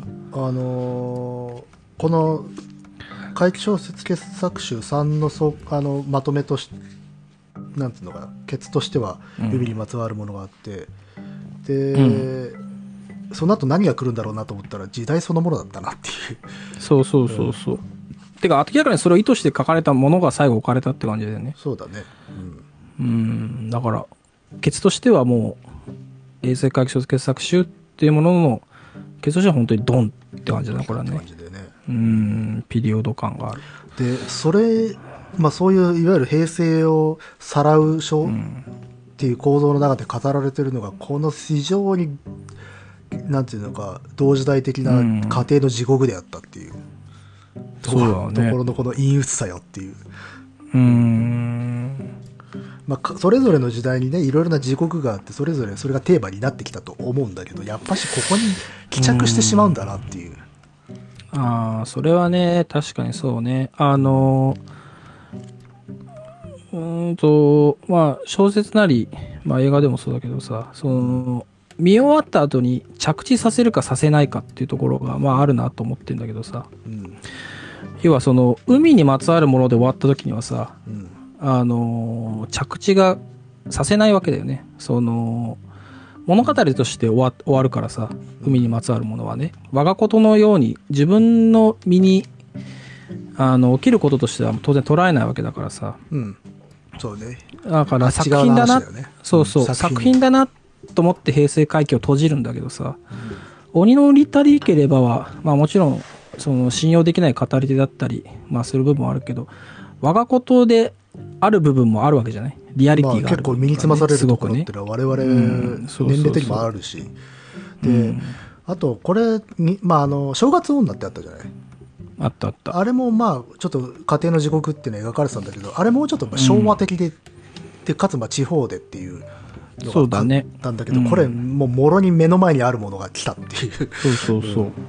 だから、それを一番最後にね、うんまあ、持ってきたっていうところになんかこう、あのー編集された東さんのね、その読み手に対する渡し方みたいなものが、あのるんじゃないですかねーよく強く感じたよね。はいっていう感じがね。でもその正月女とかもいわゆるこういう家庭の地獄ほを民族ホラー的な世界土着ホラー的な世界でくるんでってこれも同じことやってんだよね、神隠しという。うん。でもこっちの方がめちゃめちゃ生で来るっていう。まあ、ね、まあもちろん時間が近いからっていうのもあるんだけれども、うん。うん、まあ、正月女は本当に、えっ、と、本当に頂上的なところでくるんで終わったけど、まあ、こっちはね、まあ、ああののケツがねそうじゃないからね。ううんん。あのケツが分かれるやり方で置いてるから。ケツが普通にあり得る地獄だったっていううん。終わり方を、とも呼べるようにしてしまったっていう、うん。だからそれがね、うん、一番ケツに来てるっていうのも。あとあれだね、その、平成会小説傑作集1はさ、1の冒頭のが、えーっと、どなただったっけ？今ちょっとパッと出てこないけど。えーっババナナさんと、バナナさん、うん吉本バナナさんの、えーっと、ああ何も出てこなかった。ある体験か。ある体験って、あのーダメになった人間が救われる話じゃない？怪奇を通してね。うん、これ真逆なんだよね。そうね 救われないあのー救われない。ダメになった。まあ、ダメじゃない。初めはちょっと幸せだったけど、えー、怪奇を通しても結局ダメに、ダメのどん底になっちゃうって話だから、うん。で平成って結局そうだったのっていうさ、あのーなんか、うん、うーん、っていうところもなんか読み取ろうと思えば読み取れるんだよね。あの怪奇この物語って怪奇であった方がしまだしもう幸せ幸せよ。あの。幸せだった。あの救いで余地があったのにこれがもしも怪奇でなかったんだったらこれ最悪の地獄だったよね、そうそう。うん、でこの最後のこの新聞記事っていうのはこれは怪奇ではないかもしれないっていうさ最悪の結末を一つよ用意してどっちか選んでくださいっていう話なわけだから、うん。うん。だからこれ怪奇の力を失った世界っていうことになってきちゃうわけだよね。いや、そうだよね。だから、変な話、ね、その、ある体験においてはさ、平成の幕開けで、まあ、バブルが終わりかけか、それでもまだ傷ついた人が、まあ、救われるっていう、まあ、うん。ポジティブなメッセージがそこにはあったはずなんだけど、結局、3の最後っていうか、平成30年、ケツのところでは、まあ、そうはならなかった。っうん、だからていうふうに読めちゃうんでね。幻想にはかつて力があった。平成はねっていう。うん。でもその幻想が力を失っていいくのかもしれないねっていうようななんか感じには受け止めちゃうんだ、うん。こういうのはな。そうそう。いや、まあ、この編み方だとね、結局、平成の最後、救われなかったからってことだよね。うん、まあ、そこをどう取るかって難しいんだけど、特に平成回帰小説傑作集3は、前半はどちらかというと、もう気づいた人が、気づいた人本人っていうか、その周りがどうやって回復するかみたいなところもあったけど、うん、まあ、最終的には、うん、この作品が来たっていうのはね、まあそういうメッセージあんのかなっていうのは思うけど。あとまあ12でまあいろいろ変則変化球ありつつも回帰をやってきて3になってくると、いわゆる実話怪談を取り入れるじゃない。で実話怪談としてメタフィクション的なものが増えてくるんだよね、現実と怪奇の世界のこの境目みたいなものをわざとこう見見せるっていうさ作品がポコポコ入ってくるわけじゃない。あと語りとかさ、本当かわからんが、ともかくあの人が語っていたというそういう物語とかがさ、で、どんどんどんどんで、うんそこでね、げ怪奇とね、現実の断層みたいなものがせり出してくるんだよね。で、最終的にこの新聞記事だからさ、あれ怪奇が敗北したのかってなっちゃうんだよね。うーん、そうだね。うんあもちろんでもこれ両方取れるから、どっちでもいいんだけど、そうそうそう。怪奇の世界でもいいしね。うんうん。でもあえてそのどっちでも取れるやつが最後に来てるっていうのが、でもそういうことか。でもあれかな。まあ、うーん、まあそういう、まあ平成のネガティブな部分もあるけど、まあ、結局どっちでも取れるんだよっていうのを最後に持ってきたっていうのも、まあ、あんのかもね。うんその、今までいろんなことをやってた、あの、平成会議でもやってきたけど、最終的には取り方としてどっちでも取れるっていう投げ方かもしれないしね。まあ、だから怪奇の断層って言ったけど逆に言うと実は現実も怪奇とそれほど距離はないというか、まあ薄あのーうん。薄皮一枚だっていうふうにも捉えられる、うん。だからあの海にまつわるものっていうのは、まあ一応あの気団の収集という体裁を取ってるじゃないですか、まあだね。だから必然的にこういうふうになっていったんでしょうな、うん。まあねだって、うん。緑の問いあの書ならとかだってまあまああれねあれだって結局な、本当のことじゃないじゃないかっていうような感じで終わっちゃうしね そうだね。ううんん。あーまあ、ということでですね、やっぱりその、まあ、平成さんだけの中で考えて、あー感じることと、まあ、一から通して読んで、まあ、平成っていうものを見渡した時に感じることで、まあ、それをどういうふうにね、まあ、弊社の東さんが、まあ、織り込んでいったのかっていうのを、まあ、感じながら読むとね、やっぱ面白いなっ面白いですていう感じはしますよね。そういうとこまで踏み込むとね。まああとあれか、あの裏本園もね鬼のぎったりければり、ちょっと通底する部分はあったな、まあそうね、介護とかそういうところはね。あー。そうね。まあでも、うん。こんなところかな。あああのねうん。正直言うと1が小説集として一番面白かったんですよ、個人的に。ほでなるほど。2の印象はは薄くちょっと薄くて、3はうんうん。ちょっと我がことのように読んでいるものが多かった、うん。まあそれはね、よくわかりますよ。うん、まあ世代がねね。時代が近いからっていうのは当然あるんだけどっていう、うん。やっぱり1、そうね。1はやっぱり、まあ、遠目でね、俯瞰して見やすい時代だったしね。んあのー、平成初期。まあだから物語として読んでるけどねたださっきも言ってたようにねまあ2はね明らかになんかこの1と3とつなぎ以外に2だけでもいろんな連作短編からわざと撮ってるようなうんあそうそれもあ感じもしたしね。たからねだからあのうん。うん。ちょっと全容を知るにはまあいこう一部う分ん。だったっていうのもあるからねだからそうそう。だから1と3のハブであるし他のね諸作品にもつながる外に向け目を向けた、まあ、ハブとしての2巻だったなっていう感じがするけどね。うんまあということでね、えー一旦切ってですよ。あのね。これはこの話としてこの後我々は本当の巨悪である 巨悪。えー 巨悪っていう。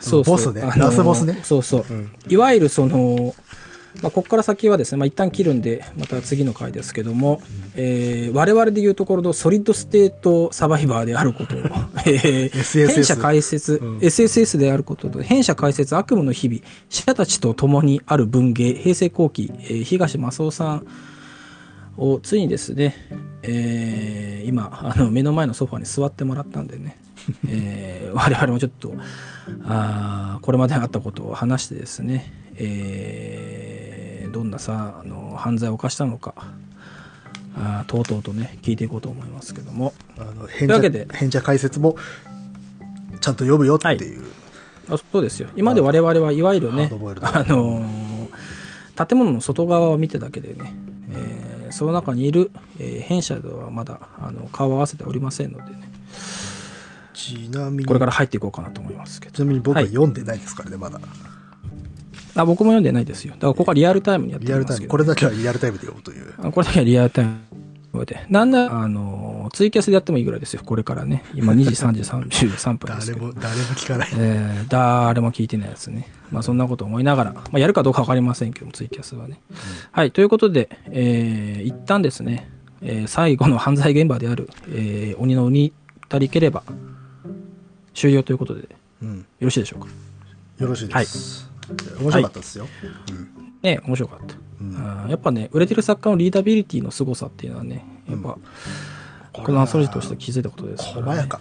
本当に。ねもうね。小ネタとかはさあの描写とか。なんかね、わかりやすく面白いって感じなんだよね、これね。そうね。うん。お、でもまた、あの、ケツケツじゃねえや、あの、キリがないんで。ではまたお会いしましょう。お相手は、えー、堂本と。ノリでございましたではまた来世。さようなら。さよなら